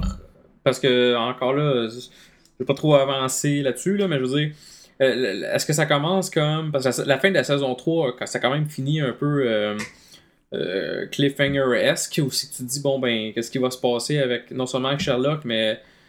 Le, le- le- reste de l'histoire, comment, comment ça, ça démarre la saison 4 T'es le seul qui Ben, a c'est que l'affaire, c'est ça, qu'il y a là. eu un, un- un spécial euh, entre les deux, là, entre la saison The 4 et la Abominable saison Bride. 3. Ouais, que ça, j'ai. Je sais pas, je l'ai pas écouté dans le bon mood, là, mais ça aussi, j'ai Non, non, je, suis là. d'accord avec toi. Ils ont, The Abominable Bride, ils ont essayé de faire une affaire. C'est bizarre, en fait. Je- moi, je pense qu'il y a- C'est genre il y aurait- expérimental. Ils, font croire au début qu'ils se concentrent sur euh, un épisode euh, qui n'a pas rapport avec le reste de la série, qui est juste un épisode de Sherlock victorien pour faire du gros fanservice, pour faire plaisir à tout le monde. Puis là, ils essayent de faire des liens entre le, le Sherlock victorien puis notre, notre Sherlock contemporain, puis ça te donne une espèce d'épisode sci-fi bizarre. Ouais, c'est- c'est vraiment étrange. là. C'est très, très étrange. Je, comprends ce qu'ils ont essayé de faire. C'est pas l'épisode le plus fort. Mais, tu sais, euh, Mais en attendant l'autre saison, c'était passable. là. Ouais. comment que vous trouvez le fait que John Watson, c'est comme l'espèce de voix du public? C'est que moi, je suis cool. Il a- Ben, il fait tout le temps des réactions d'ailleurs, là, ça c'était dans Honest Trailer, la série, là, mais genre, John Watson, c'est juste des faces de réaction.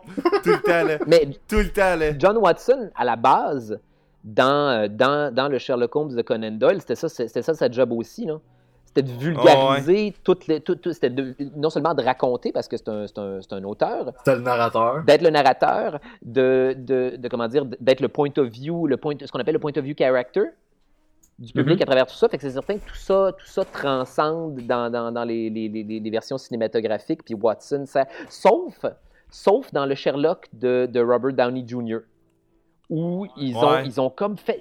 Moi, je trouve que cette série de films-là redonne ses lettres de noblesse à, à, à Watson comme étant autre chose qu'un Seigneur Sherlock. Une- Nom d'une pipe, mais comment Ouais. il peut arriver à une pareille déduction, Sherlock? C'est vrai ce que tu dis, parce que dans le fond, quand tu regardes la série euh, Wa- Watson, tu t'intéresses quasiment. Tu commences avec Watson, déjà en partant. La, sé- la série Sherlock euh, BBC, tu com- le personnage principal au début, début, début, Mhm. c'est Watson. Oui. Tu- Tu commences avec Watson, tu parles de Watson, c'est lui que tu vois. Tu, un- il y a le PTSD, il y a des problèmes, puis tout. Après ça, tu vois J'aime ça Sherlock que c'est réglé en un épisode, ça. Oui, ça, c'est, bien amené, puis c'est cool, puis tu sais, c'est, c'est vraiment... Tandis que tu regardes, mettons, les films, puis j'ai rien con- contre Jude là ou je sais pas quoi, mais on dirait qu'on s'en sac pas mal plus de, de, de Watson à ce moment-là. Je trouve que dans la série BBC, tu, tu, tu t'attaches beaucoup à Watson. parce, Tu que, le trouves vraiment cool. affaire, parce que dans. Watson, il prend vraiment beaucoup de marde, là. Dans la série télé, là, il arrive tout le temps à des shit, puis Oui. il finit tout le temps par accepter, puis puis juste faire comme, ok, c'est correct, Sherlock, je retourne avec toi, là. On, vrai, dirait qu'on y a ôté son titre de docteur à John Watson. Là. Ah, tu trouves? Dans, dans, dans, dans, la série? Ben, dans ce que j'ai vu, moi j'ai juste vu la saison 1. là. Ben. je- Justement, la saison 1, tu le vois, il y a, il y a- il y a- la, la fin de la saison 1, il y a un esti de rôle euh, important quand Tu, même. tu le euh, vois, tu le vois essayer d'être un docteur dans, dans, dans la saison 1. Ouais. Il essaye de. il- en fait, c'est ça. Il essaye de, de revenir à, à- à un train de vie normal, puis, puis finalement, tu te rends compte que non, finalement, Watson, c'est pas, c'est, c'est pas, ce n'est pas un docteur, c'est, c'est un assistant détective. C'est, il, il est- il est C'est un Robin. Ben, il, il est le parfait. C'est pour ça, c'est- c'est- c'est- c'est- c'est- je pense que l'essentiel de sa, son espèce de relation d'amour avec Sherlock, c'est que les deux, les deux se complètent. Oui. Mais de- je, veux, je veux juste être sûr d'avoir compris, là, mais Sherlock, c'est comme implicitement dit qu'il est gay. Ah non, non, il est asexuel. Ah, il est Ouais, asexuel? c'est Je, je, je- je- Sherlock et même d'ailleurs Moriarty, par le fait même, sont, sont, de la façon dont je le vois, là, sont tellement intelligents qu'ils sont au-delà du sexe. Ben, on, on voit. euh, je suis content que tu en parles parce que à un moment donné, va- euh, à la saison 2, tu te rends- il y a une, une- une relation euh, vraiment intense qui se développe. euh, Puis quand je dis intense, c'est vraiment juste clash personnage là, entre Sherlock puis Moriarty. Mhm. Puis tu, tu te rends compte à un moment donné, ils- lorsqu'ils ont une discussion, tu te rends compte qu'ils ont un amour, un- une haine-amour. Au lieu de dire amour-haine, on va dire une haine-amour entre les deux. Où ce que les Ouais, deux, ils ont terriblement euh, besoin un de l'autre pour comme vivre, Ouais. chacun Mais C'est leur c'est côté. Batman, c'est Batman puis le Joker, là. Exactement, exactement. Puis c'est- c'est- la, la finale de la saison 2, c'est un peu là-dessus. Là. Puis Mais- c'est, c'est, c'est, c'est- Moriarty, lui aussi, et je pense, asexuel là-dedans, justement. Mais- puis je trouve mais- ça merveilleux. Mais dans le dans l'œuvre de Conan Doyle, Moriarty, c'est qui? Euh, c'est un, euh, c'est- c'est un criminel, c'est un super criminel qui est décrit comme étant. euh, en fait, c'est ça, ils, ils font, ils font souvent la, la réflexion, puis ils le font un petit peu dans la série, en fait, euh, la réflexion de qu'est-ce qui serait arrivé si euh, Sherlock, Holmes, Sherlock Holmes avait décidé d'utiliser ses talents pour, pour, faire le, le mal, entre guillemets, ou pour devenir un criminel à la place d'un d'un enquêteur. Et Moriarty, dans, euh, dans le- les livres de Conan Doyle, nous est exposé comme étant cette possibilité-là. Voici ce qui arriverait à un Sherlock si. Puis, euh, en- si, si on, si on en revient à la série, c'est ça aussi. Là. Sh- Sherlock est un détective consultant, Moriarty est un criminel consultant. Ouais. Puis les deux, les deux sont extrêmement intelligents. C'est la même, ils ont le même problème, c'est pour ça qu'ils s'aiment. Oui. Sherlock Holmes et Moriarty ont, ont- ont le, le s'ennuient, sont tellement, sont tellement, euh, sont tellement brillants du monde. Que, que l'univers. C'est drôle, c'est Mycroft, en fait, qui dit ça dans. euh, parce que Mycroft est encore plus intelligent que Sherlock. Il y a des meilleures, euh, il a des meilleures ca- capacités euh, déductives. Et à un moment donné, J'ai lu ça sur Wikipédia, mais il dit ça, il dit ça. Il y a une conversation entre, entre Watson puis, puis Mycroft. Puis Mycroft lui dit Tu sais que fut une époque où je pensais que Sherlock était retardé. Dire, avant qu'on m'expose à, à d'autres enfants, puis c'était quoi vivre avec le vrai monde, j'étais persuadé que Sherlock était stupide. As-tu une idée à quel point je vis dans un univers de poissons rouges? Constamment? puis c'est ça, qui, c'est ça qui distingue en fait Sh- Sherlock de Mycroft, c'est que Mycroft a abandonné euh, comment dire, l'idée d'avoir des relations avec des humains, euh, il, il- il- c'est devenu un ordinateur. C'est devenu un ordinateur humain qui gère le gouvernement. Détail sur Minecraft, là, il y a de quoi qui me fait capoter. Dans saison 4, il y a une scène où il regarde un film chez eux, puis euh, il regarde sur de la pellicule. Puis venant du gars qui peut probablement. Lui, c'est probablement la, vraie, la seule vraie personne qui peut t'espionner avec un micro-ondes. là. Je trouve ça vraiment casse que lui, là, dans... il- quand il écoute un film, là, il y a genre un projecteur à pellicule chez eux. là. Je trouve ça magnifique. Là. Oui, parce qu'il parce qu'il est à ce point parano de se faire espionner, c'est intelligent. Mais genre, Ah, je- je- J'ai- ouais, pro- j'ai lu comme le- l'espèce d'article Wikipédia de Minecraft, pis ça disait que c'était comme un, un espèce de gros bonhomme bonasse dans, dans la- dans l'œuvre de Conan Doyle, puis que c'est pour ça qu'il enquêtait pas, parce que il avait comme de la misère à se Il- déplacer il est paresseux. qu'il était gros. Il est paresseux, il, Ouais. faut- il, faut, il, faut- il n'a pas envie de fournir l'effort nécessaire de résoudre des enquêtes, même s'il en serait encore plus capable que Sherlock. C'est drôle parce que dans la série BBC, il est juste. C'est pas un gros bonasse, c'est juste comme. Il travaille pour le gouvernement, puis il est comme genre j'engage Watson, j'engage euh, Sherlock pour faire mes enquêtes, puis moi je travaille au gouvernement, puis je vais entendre les résultats, genre. Puis il Ah, fait trouve job, tu sais, il fait. Je- ici, ici, je fais pas dire que le personnage est dull à cause de ça, mais justement, c'est quelque chose qui Mais je trouve le personnage dans la série euh, de Minecraft, Mhm. vu que c'est le l'acteur qui joue Minecraft, c'est lui qui a comme avec un autre doute qui a comme adapté le- Mark- le, Mark de- Ouais, c'est ça, c'est comme, le, Ouais, c'est comme ouais, le- le- un des auteurs principaux Avec du show. Steven Ouais, Moffat. c'est ça. Mhm.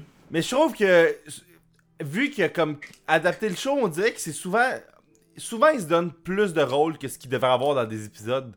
Tu sais, il prend vraiment beaucoup de place dans, le show, je trouve. Des fois quand c'est pas nécessaire. Ben, ben en, même temps, tu sais, on, peut, on peut voir ça aussi, comme, on peut voir la série comme, euh, tu sais, un, espèce de, plus ça avance, comme une espèce de parade des différentes possibilités de Sherlock. Dans le sens que Moriarty est, une, est une possibilité de Sherlock, euh, Mhm. Mycroft est une possibilité de Sherlock. Je me le suis auto-spoilé, mais un certain personnage de la saison 4 est une autre possibilité de Sherlock, qui est une autre, une- autre possibilité de ce spectre-là de supragénie euh, non fonctionnel dans, dans, dans, dans le ouais, monde des ouais, mais humains. tu sais, je, spoilerai pas je spoilerai pas la saison 4 mais c'est parce que ça va plus loin que juste cette personne-là est dysfonctionnelle puis regarde comment elle fonctionne. là. Ça, ça remonte vraiment loin. Là. Oui, non, bien sûr, mais tout ça, Euh. tout ça veut, veut pas, c'est comme une espèce de, de gros, euh, de gros soap opera de super génie fonction- socialement Ouais. non fonctionnel.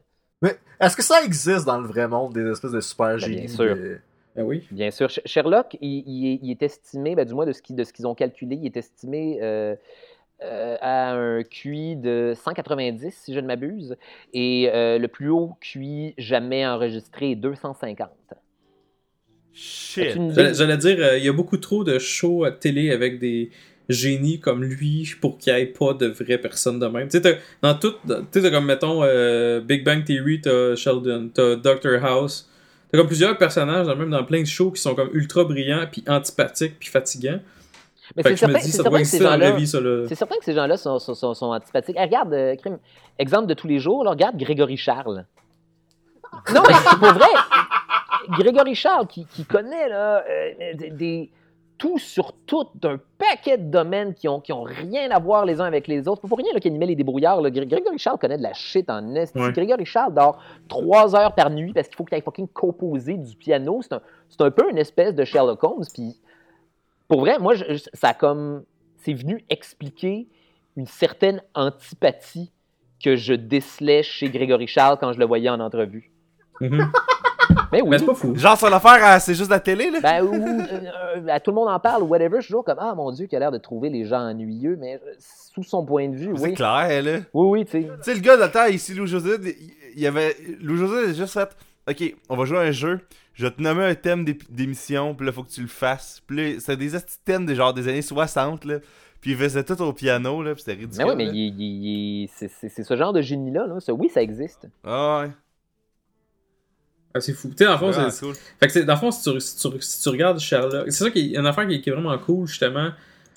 Quand tu parles, on vient de parler de la- du fait qu'il est antipathique, puis tout, c'est que justement, il y a un clash intéressant. On parlait de Watson plus tôt, entre tout l'aspect antipathique, puis ultra trop brillant, entre guillemets, de Sherlock versus d'autres personnages, notamment Watson. Mais t'as d'autres personnages aussi qui se greffent à ça. T'as Lestrade, sais, on le- le- l'espèce de policier qui est comme il fait ultra il fait toujours confiance à Sherlock malgré le fait qu'il reçoit pas beaucoup de crédit c'est- pas. euh, comment dire il est pas techniquement un mauvais policier, Lestrade. Là. Tu le vois qui qui qui qui est compétent. Puis, il y a un épisode dans la, saison 3 où ça commence, où il est en train de poursuivre des voleurs de banque. Puis, Oui. euh, puis, puis il y en est à comme quatre tentatives d'essayer des pogner. Puis, quand c'est à veille des avoir la main dans le sac, il reçoit genre un appel par Sherlock. C'est genre, peux-tu m'aider à, à choisir les napkins du mariage de John Watson? Puis, je pensais que c'était. Ouais. Moi, j'ai je veux juste. Parce que moi, je suis moins loin de vous autres, là, mais. Y a-tu d'autres crimes que des meurtres? Ben oui. oui Ben oui, il y en a un paquet. Il y a du, euh, du, du recel, euh, du recel d'art chinois. Il y a du. Euh, euh, il y a. il y a, plus plus t'avances plus t'as comme aussi des t'embarques dans, dans du blackmail. Du black... dans du- oui, oui, oui, ben ça c'est très très très important. Je pense début saison 3, justement, t'as beaucoup de blackmail. T'as euh, t'as aussi euh, plus t'avances dans le temps, plus que t'as des trucs euh, comme qui impliquent Moriarty, puis lui il fait du lui il vend, il achète des pas il achète mais il, euh, comment je peux dire? Il euh, comment on dit, il fait il- C'est un criminel il- consultant.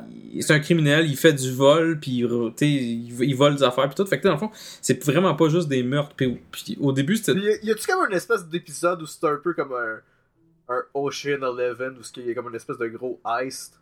Ben, t'as, t'as, Pas t'as, vraiment. t'as un heist intéressant de Moriarty, justement, un moment donné. euh, Ouais, mais tu sais, ça dure deux minutes au début de l'épisode, par Ouais, mais c'est quand même cool. Je trouve la façon que c'est. Ah, je sais, je mais tu sais, c'est pas un genre un oh shit, regarde le ice qu'ils ont fait à la fin de l'épisode. Non, ça, ça- ça, ça se concentre Mais- pas en fait sur, sur à quel point les. euh, à quel point Les criminels sont sont, épiques, brillants, c'est à quel point Sherlock Holmes est brillant de, de, de résoudre de- des, des mystères apparemment euh, irrésolvables.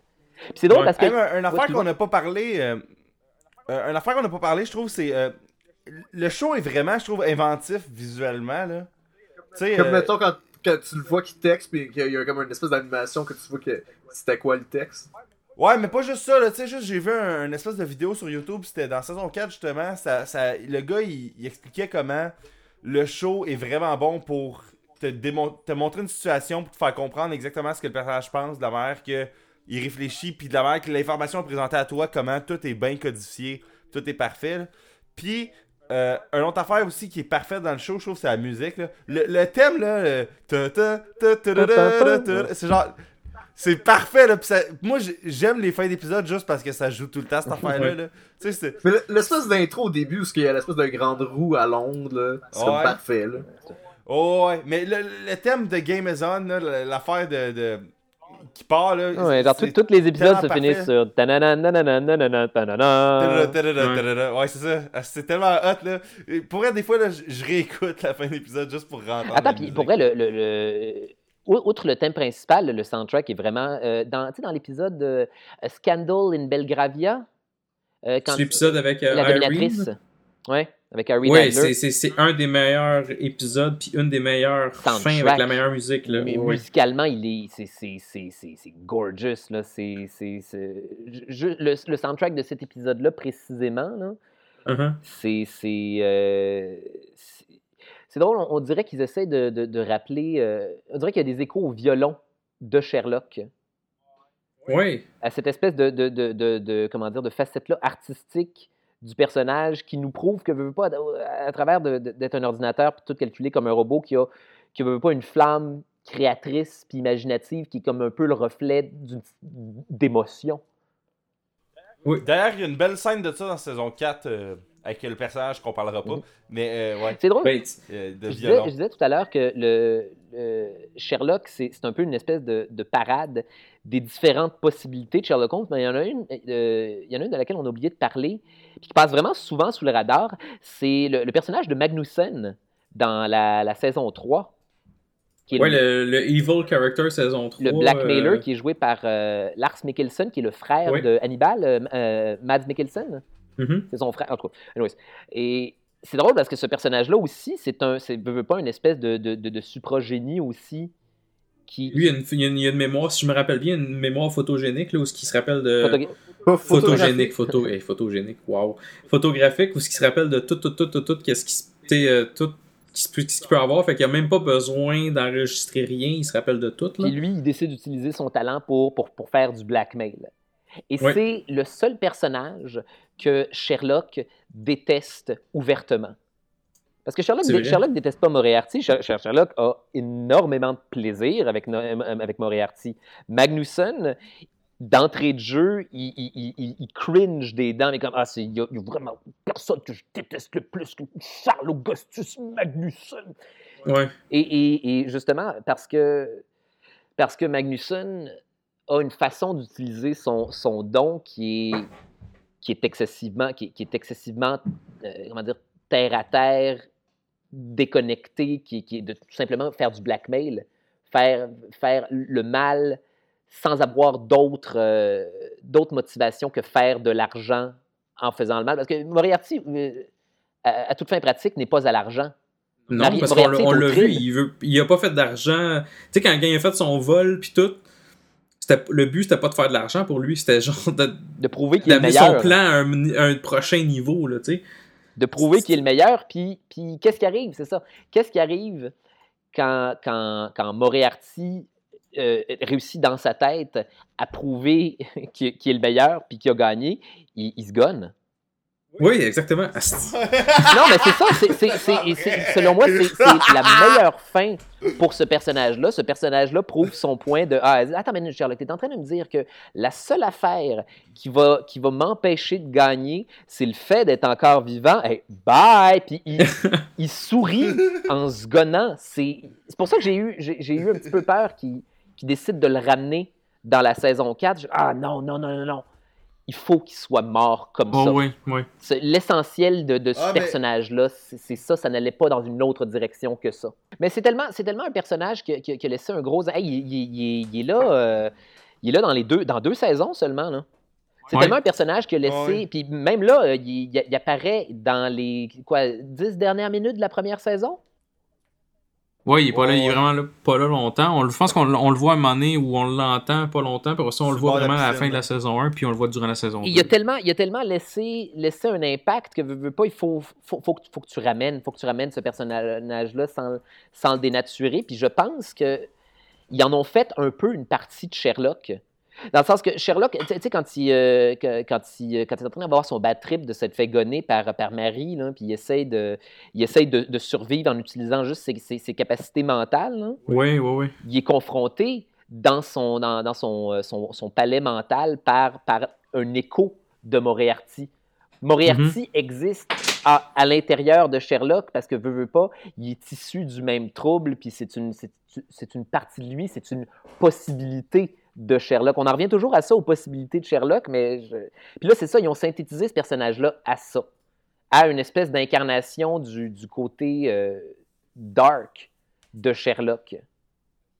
Oui, puis euh, euh, c'est ça. puis dans- Puis ça, ça, ram- ça ramène justement au fait que Sherlock et Moriarty, c'est deux personnages complètement.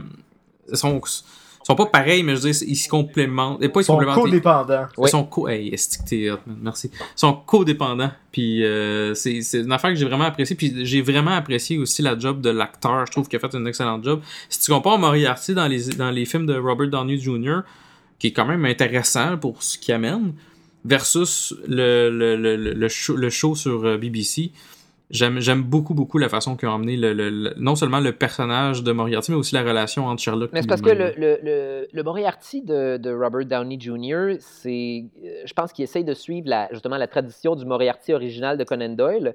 Puis ils en ont, ils en ont fait un super méchant, en fait. Mhm. C'est, c'est, c'est, c'est, c'est juste un, un- une espèce de Lex Luthor euh, à Sherlock dans le film. Et Oh, là, euh, dans, dans, justement, dans, dans la série, il devient, il devient, il devient, je veux pas dire ça, mais il devient le Joker. Il y a, il y a des, Ouais, similitudes là, avec, avec ces personnages-là de- d'ennui, puis de, de, comment dire, de... Sont, ils sont au-delà de la sexualité, ils sont au-delà de leur propre sécurité. Si, si, si mourir fait partie du plan, ils vont mourir. Ouais. Ouais. Puis ils vont, il va tout faire, euh, tu sais, Moriarty va tout faire pour avoir, entre guillemets, l'attention de Sherlock, puis il va tout faire pour, euh, comme, contrecarrer un peu les plans de Sherlock, parce que lui, son but, c'est, c'est de challenger Sherlock, C'est de gagner. comme, C'est de gagner. Sherlock, c'est son, c'est son dernier. C'est je- mon interprétation de cette affaire-là, c'est que Sherlock est la dernière chose qui garde Moriarty en vie. Mhm. Et, et Ton- tu sais, Ouais. je- son, son, son ringtone, Stayin' Alive, le ringtone Oui. de Moriarty, ben, Ouais. c'est- c'est- c'est c'est ça, c'est un, c'est un- parallèle à ça. Puis dans la conversation qu'ils ont sur, euh, sur le toit euh, dans, dans la Le saison toit. 3, euh, justement, Moriarty le mentionne, il fait Is, Isn't it all we do? Je- Stayin' alive. Genre, pff, je- juste rester en vie, go through with the motion. Il n'y a, rien, il n'y a pas de défi, il n'y a pas de challenge, il n'y a pas d'excitation. Tout ce que je fais, c'est être vivant. J'ai plus, j'ai plus d'excitation à être un super criminel. Comme la vie, la vie, leur vie a l'air vraiment comme Ben, dégueulasse. c'est ça, parce qu'ils sont super intelligents dans un, dans un monde de poissons rouges. Là. Mhm. Exact. Ouais. Un personnage que j'aime vraiment beaucoup, par exemple, c'est euh, la, la madame qui habite dans l'appartement. oui. Miss. Hudson, Miss Hudson, c'est parfait, là. Elle, elle, elle pose pas de questions, là. Elle, là, c'est ridicule. Elle arrive et comme, ok, tu viens de te shooter de l'opium, là. Ok, ok, c'est correct, c'est correct. Veux-tu du thé, là?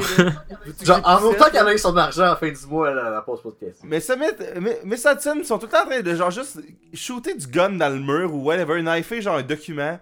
Puis là, elle arrive et comme, ah, ben, allô? Puis elle pose- euh, je la trouve tellement nice, là. Maintenant, elle fait juste arriver en fucking, genre, Lotus, ou je me rappelle plus quel, quel autre char vraiment nice. T'es comme, elle, genre, ils ont juste fait, on, on va juste faire les affaires les plus absurdes avec elle. Ça va être vraiment juste Ouais, puis ridicule. Il, il, euh, il- il explore ça aussi dans son backstory où genre était, était marié avec un, un trafiquant de drogue euh. Ouais, qui, que, que, que, Sherlock a fait exécuter si je ne m'abuse. C'est ça? euh, ouais, ça se peut. C'est c'est pas clair. Moi, ça fait vraiment longtemps que j'ai vu les saisons 1, 2, 3. Fait que. Hey, j'en suis sans niaiser à ma cinquième écoute de cette série-là. Ah ouais? Shit. Ben, c'est, c'est- moi, je, tu vois, j'ai écouté deux fois, puis genre, j'ai goût de la. Ben, en fait, j'ai voulu me retaper avant de, me- de, me- de me- de me taper la saison 4.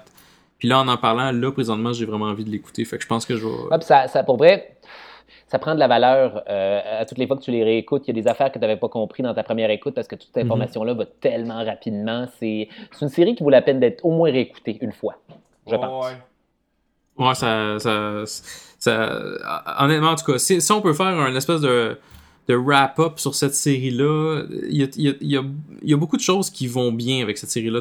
L'histoire est bien amenée, il y a de l'action quand même un petit peu, euh, il, y a, un petit, il y a un humour intéressant aussi, un humour euh, qui est pas trop... Moi, une affaire des fois qui me gosse, c'est ça, c'est moi personnellement, parce que je sais qu'il y a beaucoup de monde qui triple là-dessus, mais tu sais, des fois, l'humour british, je peux trouver ça rough.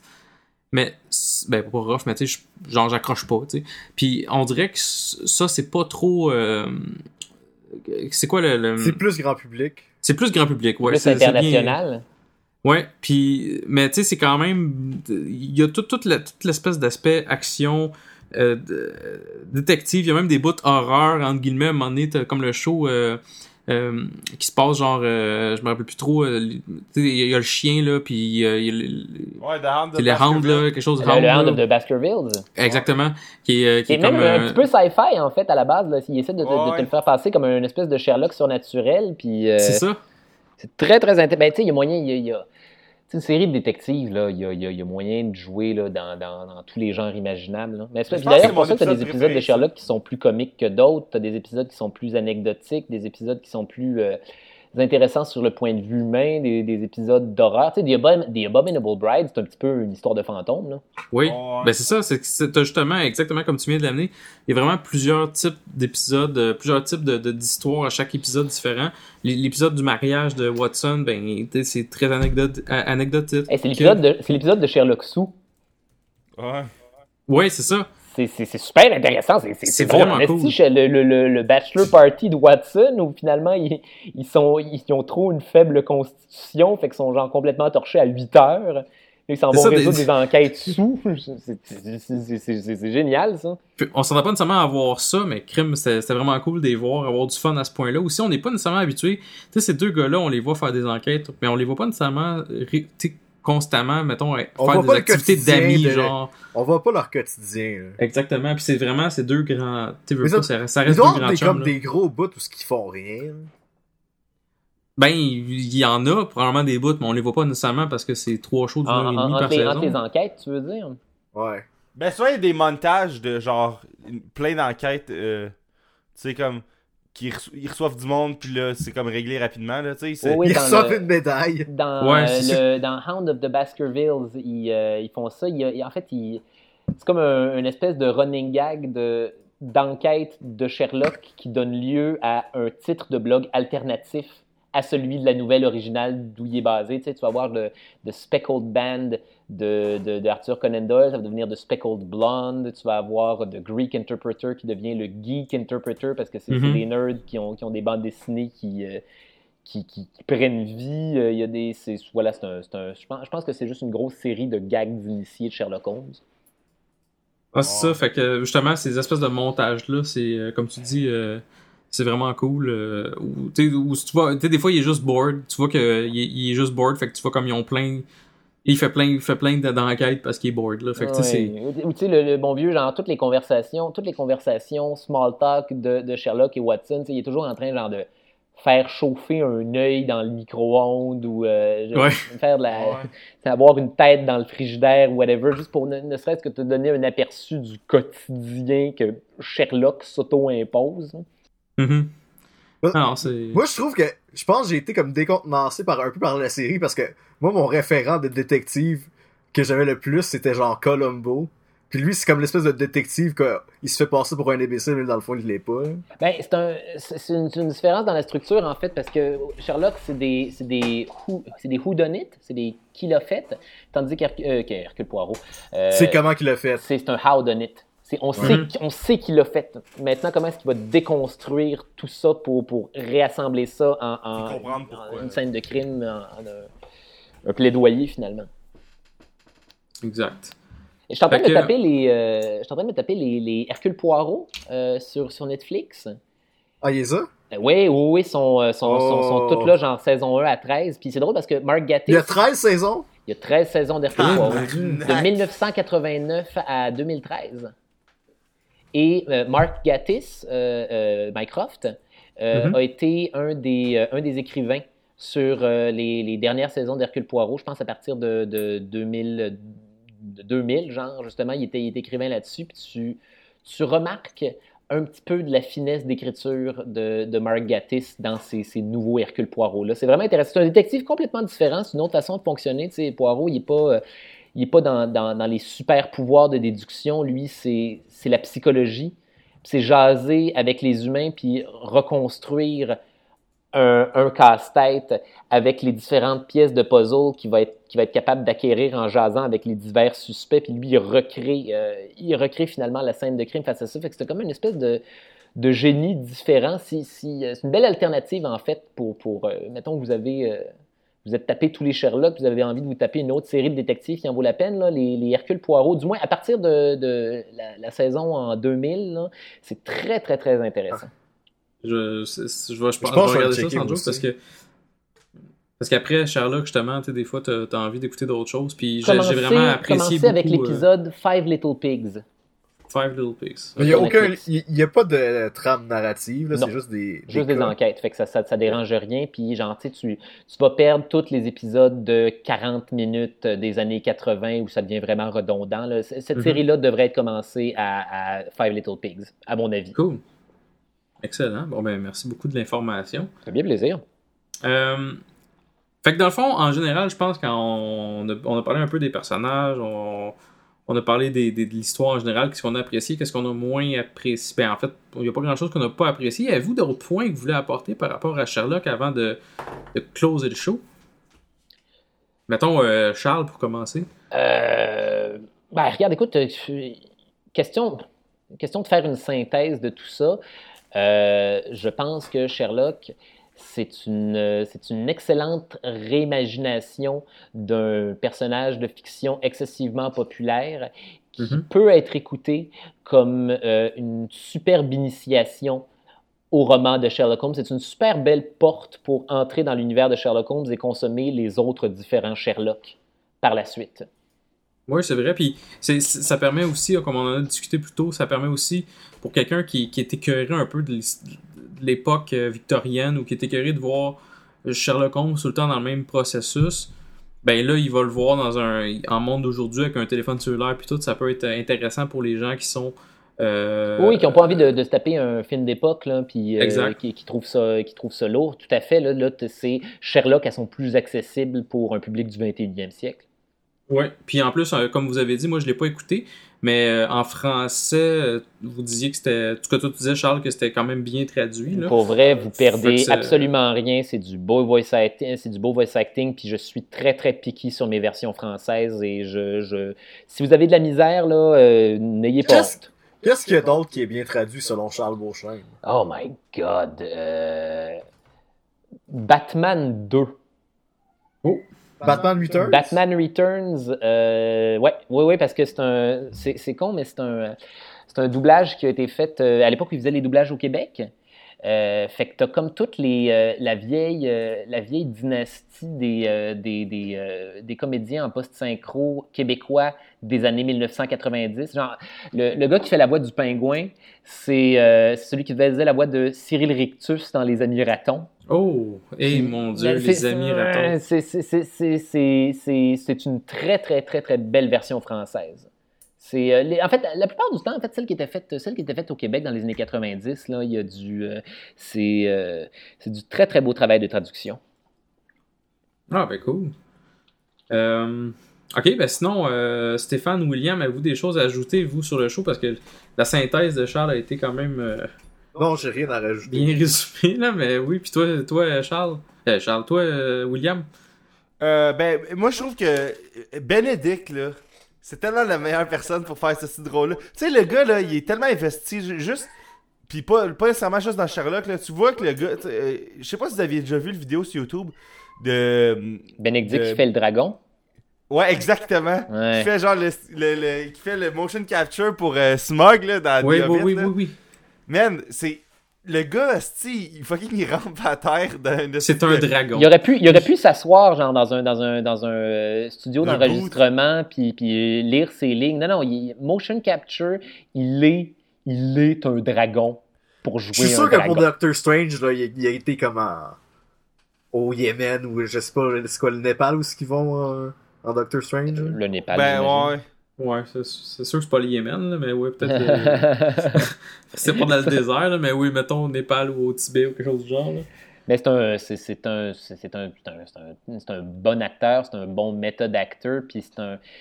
euh, tu sais, je pense que la, la- ce qui, ce qui va, euh, ce qui va cimenter un bon acteur, c'est dans les petits détails. Et, et je, son, son jeu dans Sherlock, du moins, et tu sais, tu le vois. Tu, tu le vois qu'il pense, tu, tu vois à quel point Sherlock pense vite, juste en regardant ses yeux quand il prend le temps de réfléchir, puis que ses, ses pupilles se mettent à twitcher, là, puis il fait comme. Mhm. C'est c'est des petits détails comme ça qui, qui euh, justement, qui, qui, qui, qui ajoutent tellement de crédibilité dans ce personnage-là, puis qui sont, qui sont, euh, qui l'accessibilisent. Encore une fois, tu on en revient à ça, la- la- l'accessibil- l'accessibilisation de ce personnage-là. Benedict Cumberbatch joue un très très bon autiste fonctionnel. Oh. Juste comme l'é- l'épisode, euh, un moment donné, un épisode un moment donné où il rencontre euh, Irene, puis à ce point, tu sais, lui, il joue le rôle de, bon, un peu, le- le- l'espèce de gars euh, autiste un peu, puis elle, à ce point, elle est toute nue, puis lui, il regarde, puis là, tu vois tout de suite, il change la façon qu'il la regarde, il regarde un peu à gauche, à droite, puis là, il devient de plus, il devient awkward lui-même, qui est pas quelqu'un qui est, lui, d'habitude, il contrôle bien la situation, puis C'est parce qu'il perd, Il la seule, il perd la seule affaire qu'il a. Euh, c'est- C'est-à-dire des, des- ses super capacités de déduction. Puis là, une, Exact. si elle se présente tout nu devant lui, il n'y a rien à déduire. Donc, il il peut pas l'analyser parce qu'elle est tellement genre elle-même, elle-même elle, elle cache bien son jeu parce qu'elle est toute nue, fait qu'elle a plus rien à montrer. Fait que c'est écœurant, puis là, tu vois dans son, juste dans son regard, tu réalises ça, fait que c'est c'est le, premier, c'est le premier Sherlock désarçonné qu'on voit aussi. Exact. Ouais. Fait que euh, non, c'est ça, c'est, je suis, je suis d'accord. Euh, Benedict fait un excellent job, William, t'as bien raison. Tu sais, le gars, juste dans. Je checkais les featurettes à un moment donné de Doctor Strange, puis. Tu sais, il se pointait dans des magasins de comic book à New York pendant qu'il tournait Doctor Strange, puis il allait juste voir le monde, là. Puis je trouvais ça tellement nice, là. Que. il- Tu sais, esti, il. il- il- Peut-être qu'il y a des, vraiment des, des pouvoirs magiques. Peut-être. Probablement. Mais tu sais, le- Marvel, Marvel essaye de, de, de, de faire comme si les pouvoirs de Doctor Strange c'était de la science. Fait que. Ouais, je sais pas. Peut-être. fait que bref, fait que si on fait un petit résumé, dans le fond, on a tout bien résumé nos affaires. combien vous donneriez sur 10, mettons, à ce show-là? Nous autres, on fait tout le temps des cotes, là, Charles. Fait que si, si t'es à l'aise à donner une cote sur 10 à ce show-là, puis tu peux faire un overall sur les trois saisons que t'as écoutées, Euh, de, combien tu donnerais sur 10? de façon générale, 9 sur 10 parce que la perfection n'existe pas. Et c'est vraiment Parfait. la seule. Et je serais tenté de donner un 10 sur 10. Dans le fond, tu donnes un, un 9 euh, gêné, genre. Tu, Ouais. tu donnerais quasiment à 10, mais tu donnes un 9. Hey, mais, euh. mais, C'est comme un A, dans le fond. Euh, un, un 9 parce que j'ai pas la prétention de savoir ce qui est parfait. C'est bon, c'est- j'aime cette réponse. Ok, mais. Fait que dans le fond, dans un monde où ce que le 10 n'existe pas, donner 9, c'est comme donner 10, Ouais. right? Ouais, c'est un peu la, la façon faussement humble de donner un 10. Ouais. Excellent. Fait que Charles donne un presque 10. Euh, William, tu donnes combien, toi? Euh, ben, moi, je pense que je donnais un, un 8 juste à cause des quelques épisodes qui m'ont gossé. Euh, euh, Puis du spécial de Noël qui est comme horrible, là, je trouve. Là, fait que. Ah, Ouais. tu vois, moi, je considère même pas le spécial Noël, je l'ai même pas écouté. Fait que Hey, c'est tu sais, peut-être moi, je me rappelle dans le temps quand il était sorti, moi, j'avais écrit à Jess, j'étais comme, on va-tu le voir vu qu'il avait joué dans les Cinéplex? Je suis allé le voir au Mais c'était cinéma. genre. C'était nice Ah ouais? en nasty. Oh que oui. C'était c'est- ça- cinéma, ça, ça- doit être ça- cool. C'était le fun en attendant, mettons. C'était-tu en 1080i des cinémas? Oh my god. mais non, mais ok, ouais, fait que 8 sur 10. 8, ok, excellent. Puis toi, Stéphane? Euh, 8 aussi. 8 aussi. Ben moi, je vais donner 9, mais c'est parce que j'étais vraiment. euh, moi, il y a pas vraiment d'épisodes que j'ai pas aimé, mais j'ai pas écouté celui de Noël. J'ai pas. Mais j'ai pas écouté la saison 4 non plus. Que, comme je dis, j'ai lu sur internet que la saison 4, il y a beaucoup de monde qui l'aime moins. Euh, mais moi, les trois saisons, puis principalement la saison 2. Saison 2, j'ai trouvé malade. J'ai capoté bien raide. Fait que euh, moi, je donne un 9 aussi. Je suis quand même assez généreux sur mes notes habituellement, fait que ça, ça fit là-dedans. Fait que, ben c'est ça. Fait que je pense que c'est un succès pas mal sur toute la ligne. Puis Stéphane, je te conseille de continuer d'écouter ça. Euh, ça vaut la peine. Donc, euh, ben c'est pas mal ça. Fait que, Charles, Oui. merci d'avoir accepté l'invitation. On, est, on, ça a été un, on était vraiment content de te recevoir. Puis t'as vraiment, euh, ça- vraiment apporté beaucoup au show. Puis on est vraiment content de t'avoir reçu. T'es le bienvenu encore si tu veux revenir pour un autre show euh, sur whatever. Mais, mais, évidemment, c'est un, c'est un- plaisir partagé. C'est- C'est c'est- c'est super intéressant, les boys. Ben, merci beaucoup. Nice. Euh, aussi qu'on peut te rejoindre sur Internet? Et sinon, nous, le show sort bientôt. Fait que si tu fais des spectacles bientôt, des shows, whatever, euh, tu, peux, tu, peux, tu peux te plugger, y a pas de problème. Sur Internet, euh, ma, ma fanpage sur Facebook, Charles Beauchesne, ma page personnelle qui fait également office de pseudo-fanpage, euh, Charles Beauchesne, mais avec une photo différente, puis si vous tentez de me voir euh, faire du spag, ben c'est ça, c'est là que ça se passe. je pense que c'est un euh, pas un nom différent sur Facebook. Ouais, mais, mais c'est parce que je, je, je veux tout le monde. Je, veux, je veux- non, mais parce que ma, ma, ma, ma, Charles Beauchamp, ce grand rassembleur. Ma, fanpage est, est, euh, ma fanpage est là pour ceux qui, qui, qui sont, euh, qui sont timides puis qui ont, qui ont juste envie d'avoir euh, les, les statuts. La page personnelle, c'est euh, venez, nous allons avoir une relation au 21e siècle Facebookienne. Sinon, euh, j'ai, euh, je sors mon euh, deuxième spectacle euh, cet été dans le cadre du ZooFest. Ça s'appelle euh, Tout ceci n'est qu'une sombre farce. Euh, j'ai pas encore les dates, mais euh, ben, surveillez ça là, euh, cet été à Montréal dans le cadre du festival ZooFest. Nice. Hey, t'as pas dit récemment, c'était- c'était-tu au podcast de, de Pierre Bruno que tu disais que tu voulais faire euh, un, un show, je pense, au Théâtre Sainte-Catherine que tu capterais et tu mettrais sur Internet? Oui, mais j'ai, euh, je je suis en, train- je suis en train de travailler ça. Vous allez aussi avoir de l'information là-dessus euh, sur, sur ma fanpage quand, quand ce, ce projet-là va se mettre en branle. Là, mais euh, pour, pour, pour l'instant, euh, Tu ramènes-tu l'espèce de marionnette euh, Oui, allemande? oui, je ramène la marionnette. Yes. Je ramène la marionnette allemande. Évidemment. Ah, ben excellent. Bon, ben à suivre euh, au ZooFest. euh, je pense qu'on va y aller nous autres. Fait que euh, on, on, on te verra à ce moment-là. Bien sûr. Euh, sinon, Stéphane, où est-ce qu'on peut te rejoindre sur Internet? On peut me rejoindre sur Facebook parce que moi aussi, je veux tout le monde. Euh, on peut me rejoindre sur Twitter. C'est bien simple, Stéphane de Guire. Pas de E à la fin de Stéphane. Puis, allez m'ajouter sur Instagram où ce que vous pouvez me voir. Mettre des photos de moi avec un bandana parce que je me trouve badass. Ouais, c'est beau, ben, Under Armour en plus. Fait que t'es Ouais. comme, t'as comme une espèce de. de, de, de- de- on on Je- pense que c'est en J'ai l'air d'une tête d'ananas. Ouais, c'est ça. Excellent. Puis toi, William, où est-ce qu'on peut te rejoindre? Ah ben, great, euh, comme d'habitude, sur euh, Twitter, euh, at Will Barbeau. Voilà. Fait Excellent. Toi, JS. euh, Bah, Et vous pouvez me rejoindre, je suis sur Facebook, euh, Jean-Sébastien Chaplot, sinon je suis sur Tu euh, devrais Twitter. recommencer ton affaire de. Les, les muffins de- du McDo. Là. Ah, ça s'en faudrait, mais c'est parce que de ce temps-ci, je vais ah, chercher ça des muffins. longtemps que t'as pas fait Je vais chercher des beignes euh, au Nutella ou au Tim Hortons à la place. Fait que, tu sais, j'ai- je prends du poids différemment. Genre. Mais euh, ouais, c'est ça. Fait que, ouais, je vais. Je, fais ça. Vous pouvez me rejoindre sur Facebook. Je suis sur Jean-Sébastien Chaplot. Puis moi aussi, je suis un peu comme Stéphane. euh, J'accepte tout le monde. Euh, je suis aussi sur Twitter, JS Chaplot. Puis euh, sinon, vous pouvez nous rejoindre sur notre site internet, euh, donc spoileralertqc.com. Sinon, sur notre Twitter, spoilerqc. On est sur Facebook aussi. Et on est sur iTunes, euh, nous donner 5 étoiles et tout le tralala que tous les podcasts demandent anyway. Donc euh, voilà. Donc euh, ben c'est ça, fait que notre prochain show, je sais pas c'est sur quoi, mais euh, c'est dans 2-3 semaines. Donc à la prochaine guys. Bye. Bye bye.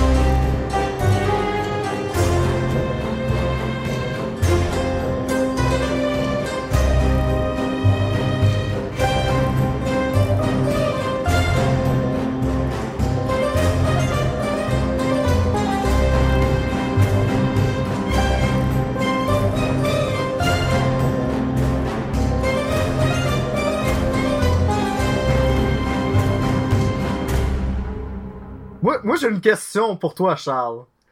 C'est quoi ta perception en 2017 de comment on va se faire envahir par des extraterrestres? Comment on va se faire envahir par des extraterrestres? Moi, j'ai, vraiment, vraiment euh, l'impression que ça va être euh, un parallèle de, voyons, de- de ce qu'on a fait sur Terre euh, en colonisant des, des- des nouveaux continents. Là.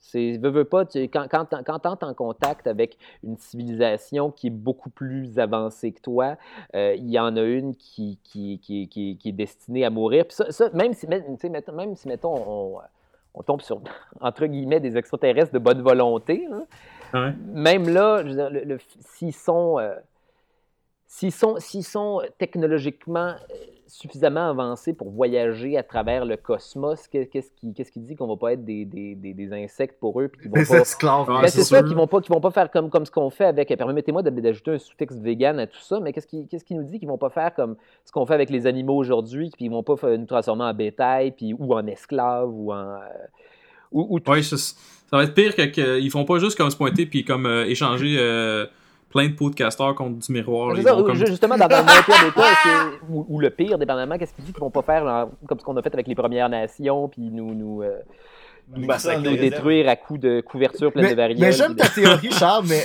moi je pense qu'il va y avoir des intraterrestres qui s'appellent les hommes crabes qui vont faire la même Oh chose. mais ils n'auront pas besoin de Ah, vaisseaux fallait spatiaux. vraiment revenir à cette bonne vieille blague de South Park euh, 2003. Les hommes crabes, Ah. ça a marqué l'imaginaire de beaucoup de personnes, hein, cette tune-là. Ouais. Mais tu sais, ils, ils marchent comme les hommes puis ils ont le goût le crabe, le goût du crabe et ils marchent comme des hommes. Une génération de marqués au fer rouge à vie. Voilà. D'ailleurs, parenthèse, dernière fois, là, moi je t'avais vu à la soirée de Martin Mallette, là, euh, euh, cet automne, je pense, ou euh, c'est peut-être cet hiver, là. Puis t'as fait ton affaire sur euh, euh, le, le, le Père Noël allemand, man, puis le, le- Père Noël allemand puis Père Noël africain. Ouais, ouais, puis euh, c'était quoi d'autre? T'as fait ton affaire sur le gars, je pense, euh, dans ton appart qui disait pas allô, quelque chose de même, là? Oui, oui, ouais, j'ai, euh, eu une mésaventure d'ascenseur avec un dude qui s'est fâché contre moi parce que je lui ai pas dit bonjour. Puis là, on est, on est voisins, là. Il y a, y a- une ambiance à couper au couteau à toutes les. Je, je l'ai croisé une je croisé le 24 décembre dans l'ascenseur. après qu'on ait eu une chicane de je ne Ah. complètement irrationnelle de tu, tu ne m'as pas dit bonjour. C'est un homme adulte, là. Je- comment tu fais que je suis censé? On s'est croisé le fucking 24 décembre, puis on s'est envoyé une espèce de look de f- faisons, faisons la trêve de Noël, pour l'amour du ciel. on a eu le moment de Première Guerre mondiale quand, quand les, les- les deux côtés décident d'aller jouer au soccer. Là, puis de- Passons un beau Noël ensemble, s'il vous plaît. Ah. Oh my god. Ouais, puis elle, euh, ouais, puis que, puis ce que le gars t'a dit, c'est comme, t'as pas le goût après de te dire bonjour. Mais non, mais non, c'est certain. Si tu viens de me chicaner parce que je no- notre relation ne sera jamais déruinée. là. C'est c'est- c'est fini pour Le toujours. le pire, là. on est des némésis. Moi je suis totalement le genre de personne qui dit jamais bonjour au monde. Mais non, mais je te comprends. Je suis un, ermite enfermé chez nous. Les seules fois où je sors, c'est pour aller faire des shows. Je suis en train de répéter mon matériel dans ma tête. Quand, quand- je ne sors pas pour un spectacle, je suis, euh, dans 90% des temps, complètement défoncé. C'est certain que je ne vais pas prendre le temps de dire, bon, avoir des interactions est un cauchemar. je m'excuse, monsieur. Ben, tu il faudrait peut-être que s'il est pas content, qu'il déménage ailleurs. Parce qu'à Montréal, on n'a pas tendance non plus à tout, tout se parler parce Non, que mais ça, c'est- plus de c'est le toute syndrome façon. du. Tu sais, j'habite dans une, dans une copropriété, là, fait que il y en a toujours un qui va être persuadé, genre, que le bloc appartement est un bateau de croisière de- duquel il est responsable de l'animation. Ah non, je. Merci d'essayer de me divertir, mais j'ai- ici, tout le monde restait chez Oh, eux et ne se faisait pas chier, Ah. monsieur. Mais j'ai une, par- une question à te poser, Charles. Est-ce que c'était toi dans le temps qu'il y avait comme un, un numéro sur le fait que t'allais dans un bar pis tu suivais une fille comme un détective privé? C'est moi qui a fait ça? Euh. Hein? Non, je pense pas. Ok, je- ça me disait quelque chose parce que j'ai vu, j'ai déjà vu quelqu'un faire ça. Je suivais une fille. Ce que, ce que j'ai fait à un moment donné, c'est que j'avais un, un, un, un chum euh, que notre, notre technique de cruise. c'est- Ah, c'était loser, ça n'avait pas de sens. Euh, notre, notre- Ah, Ok, c'est exactement ça, je pense. notre, je technique de cruise, c'était euh, la technique du détective privé où on. on- ok, ce qu'on faisait, c'est que j'approchais des filles en faisant. Là, les filles, là. Euh, rega- regardez pas derrière vous. Regardez pas derrière vous. Là. Fa- Faites semblant de me parler. Là. Euh, je me présente, je m'appelle, euh, je m'invente un nom, genre Victor McFlaherty. Je, je suis, je suis détective privé. Et en ce moment, je suis en train, euh, je suis en train d'enquêter sur le, un, un gars qui est derrière vous. Retournez-vous pas. Regardez-le pas. Là, il, est, il est victime d'espionnage industriel. Là, puis là, il faut que, faut que je le pogne en flagrant délit. Fait, fait, faites juste semblant d'avoir une conversation avec moi. Puis là, ça devient un super bon icebreaker parce qu'on va avoir la, conversion qu'on- la conversation qu'on veut. Puis la, la- la glace est brisée. Tout ce que j'ai à faire, c'est garder nerveusement une fois de temps en temps, ou 10 secondes, mon, mon, mon ami qui joue le gars que je suis censé observer. Puis si jamais, si jamais ça foire, euh, j'ai fait un signe de l'oreille, puis lui sac son camp, puis je, je fais semblant de le poursuivre à l'extérieur. Puis euh, la, la technique du détective privé, mais le- pour vrai, ça fonctionne. J'ai eu des, des belles conversations avec des étrangères. Ça, ça vaut la peine d'être, essayé. J'aime la exit strategy que c'est comme bon, ça marche pas, ben on fait juste se pousser. Ouais, non, C'est vraiment comme, ah non, il est en train de sacrer son camp. Excusez-moi les filles, merci. Puis là, je le genre euh, un pourboire pour le drink, puis je sac mon camp euh, en ayant l'air de poursuivre un. C'est c'est intéressant. Faut juste pas revenir dans le bar après. Puis si jamais ça fonctionne, c'est ça, c'est qu'il y a beaucoup d'explications de je ne suis pas un détective privé euh, à faire avec les filles que vous couchez. Ça devient, ça devient de la conversation euh, d'oreiller intéressante. Oh mon dieu.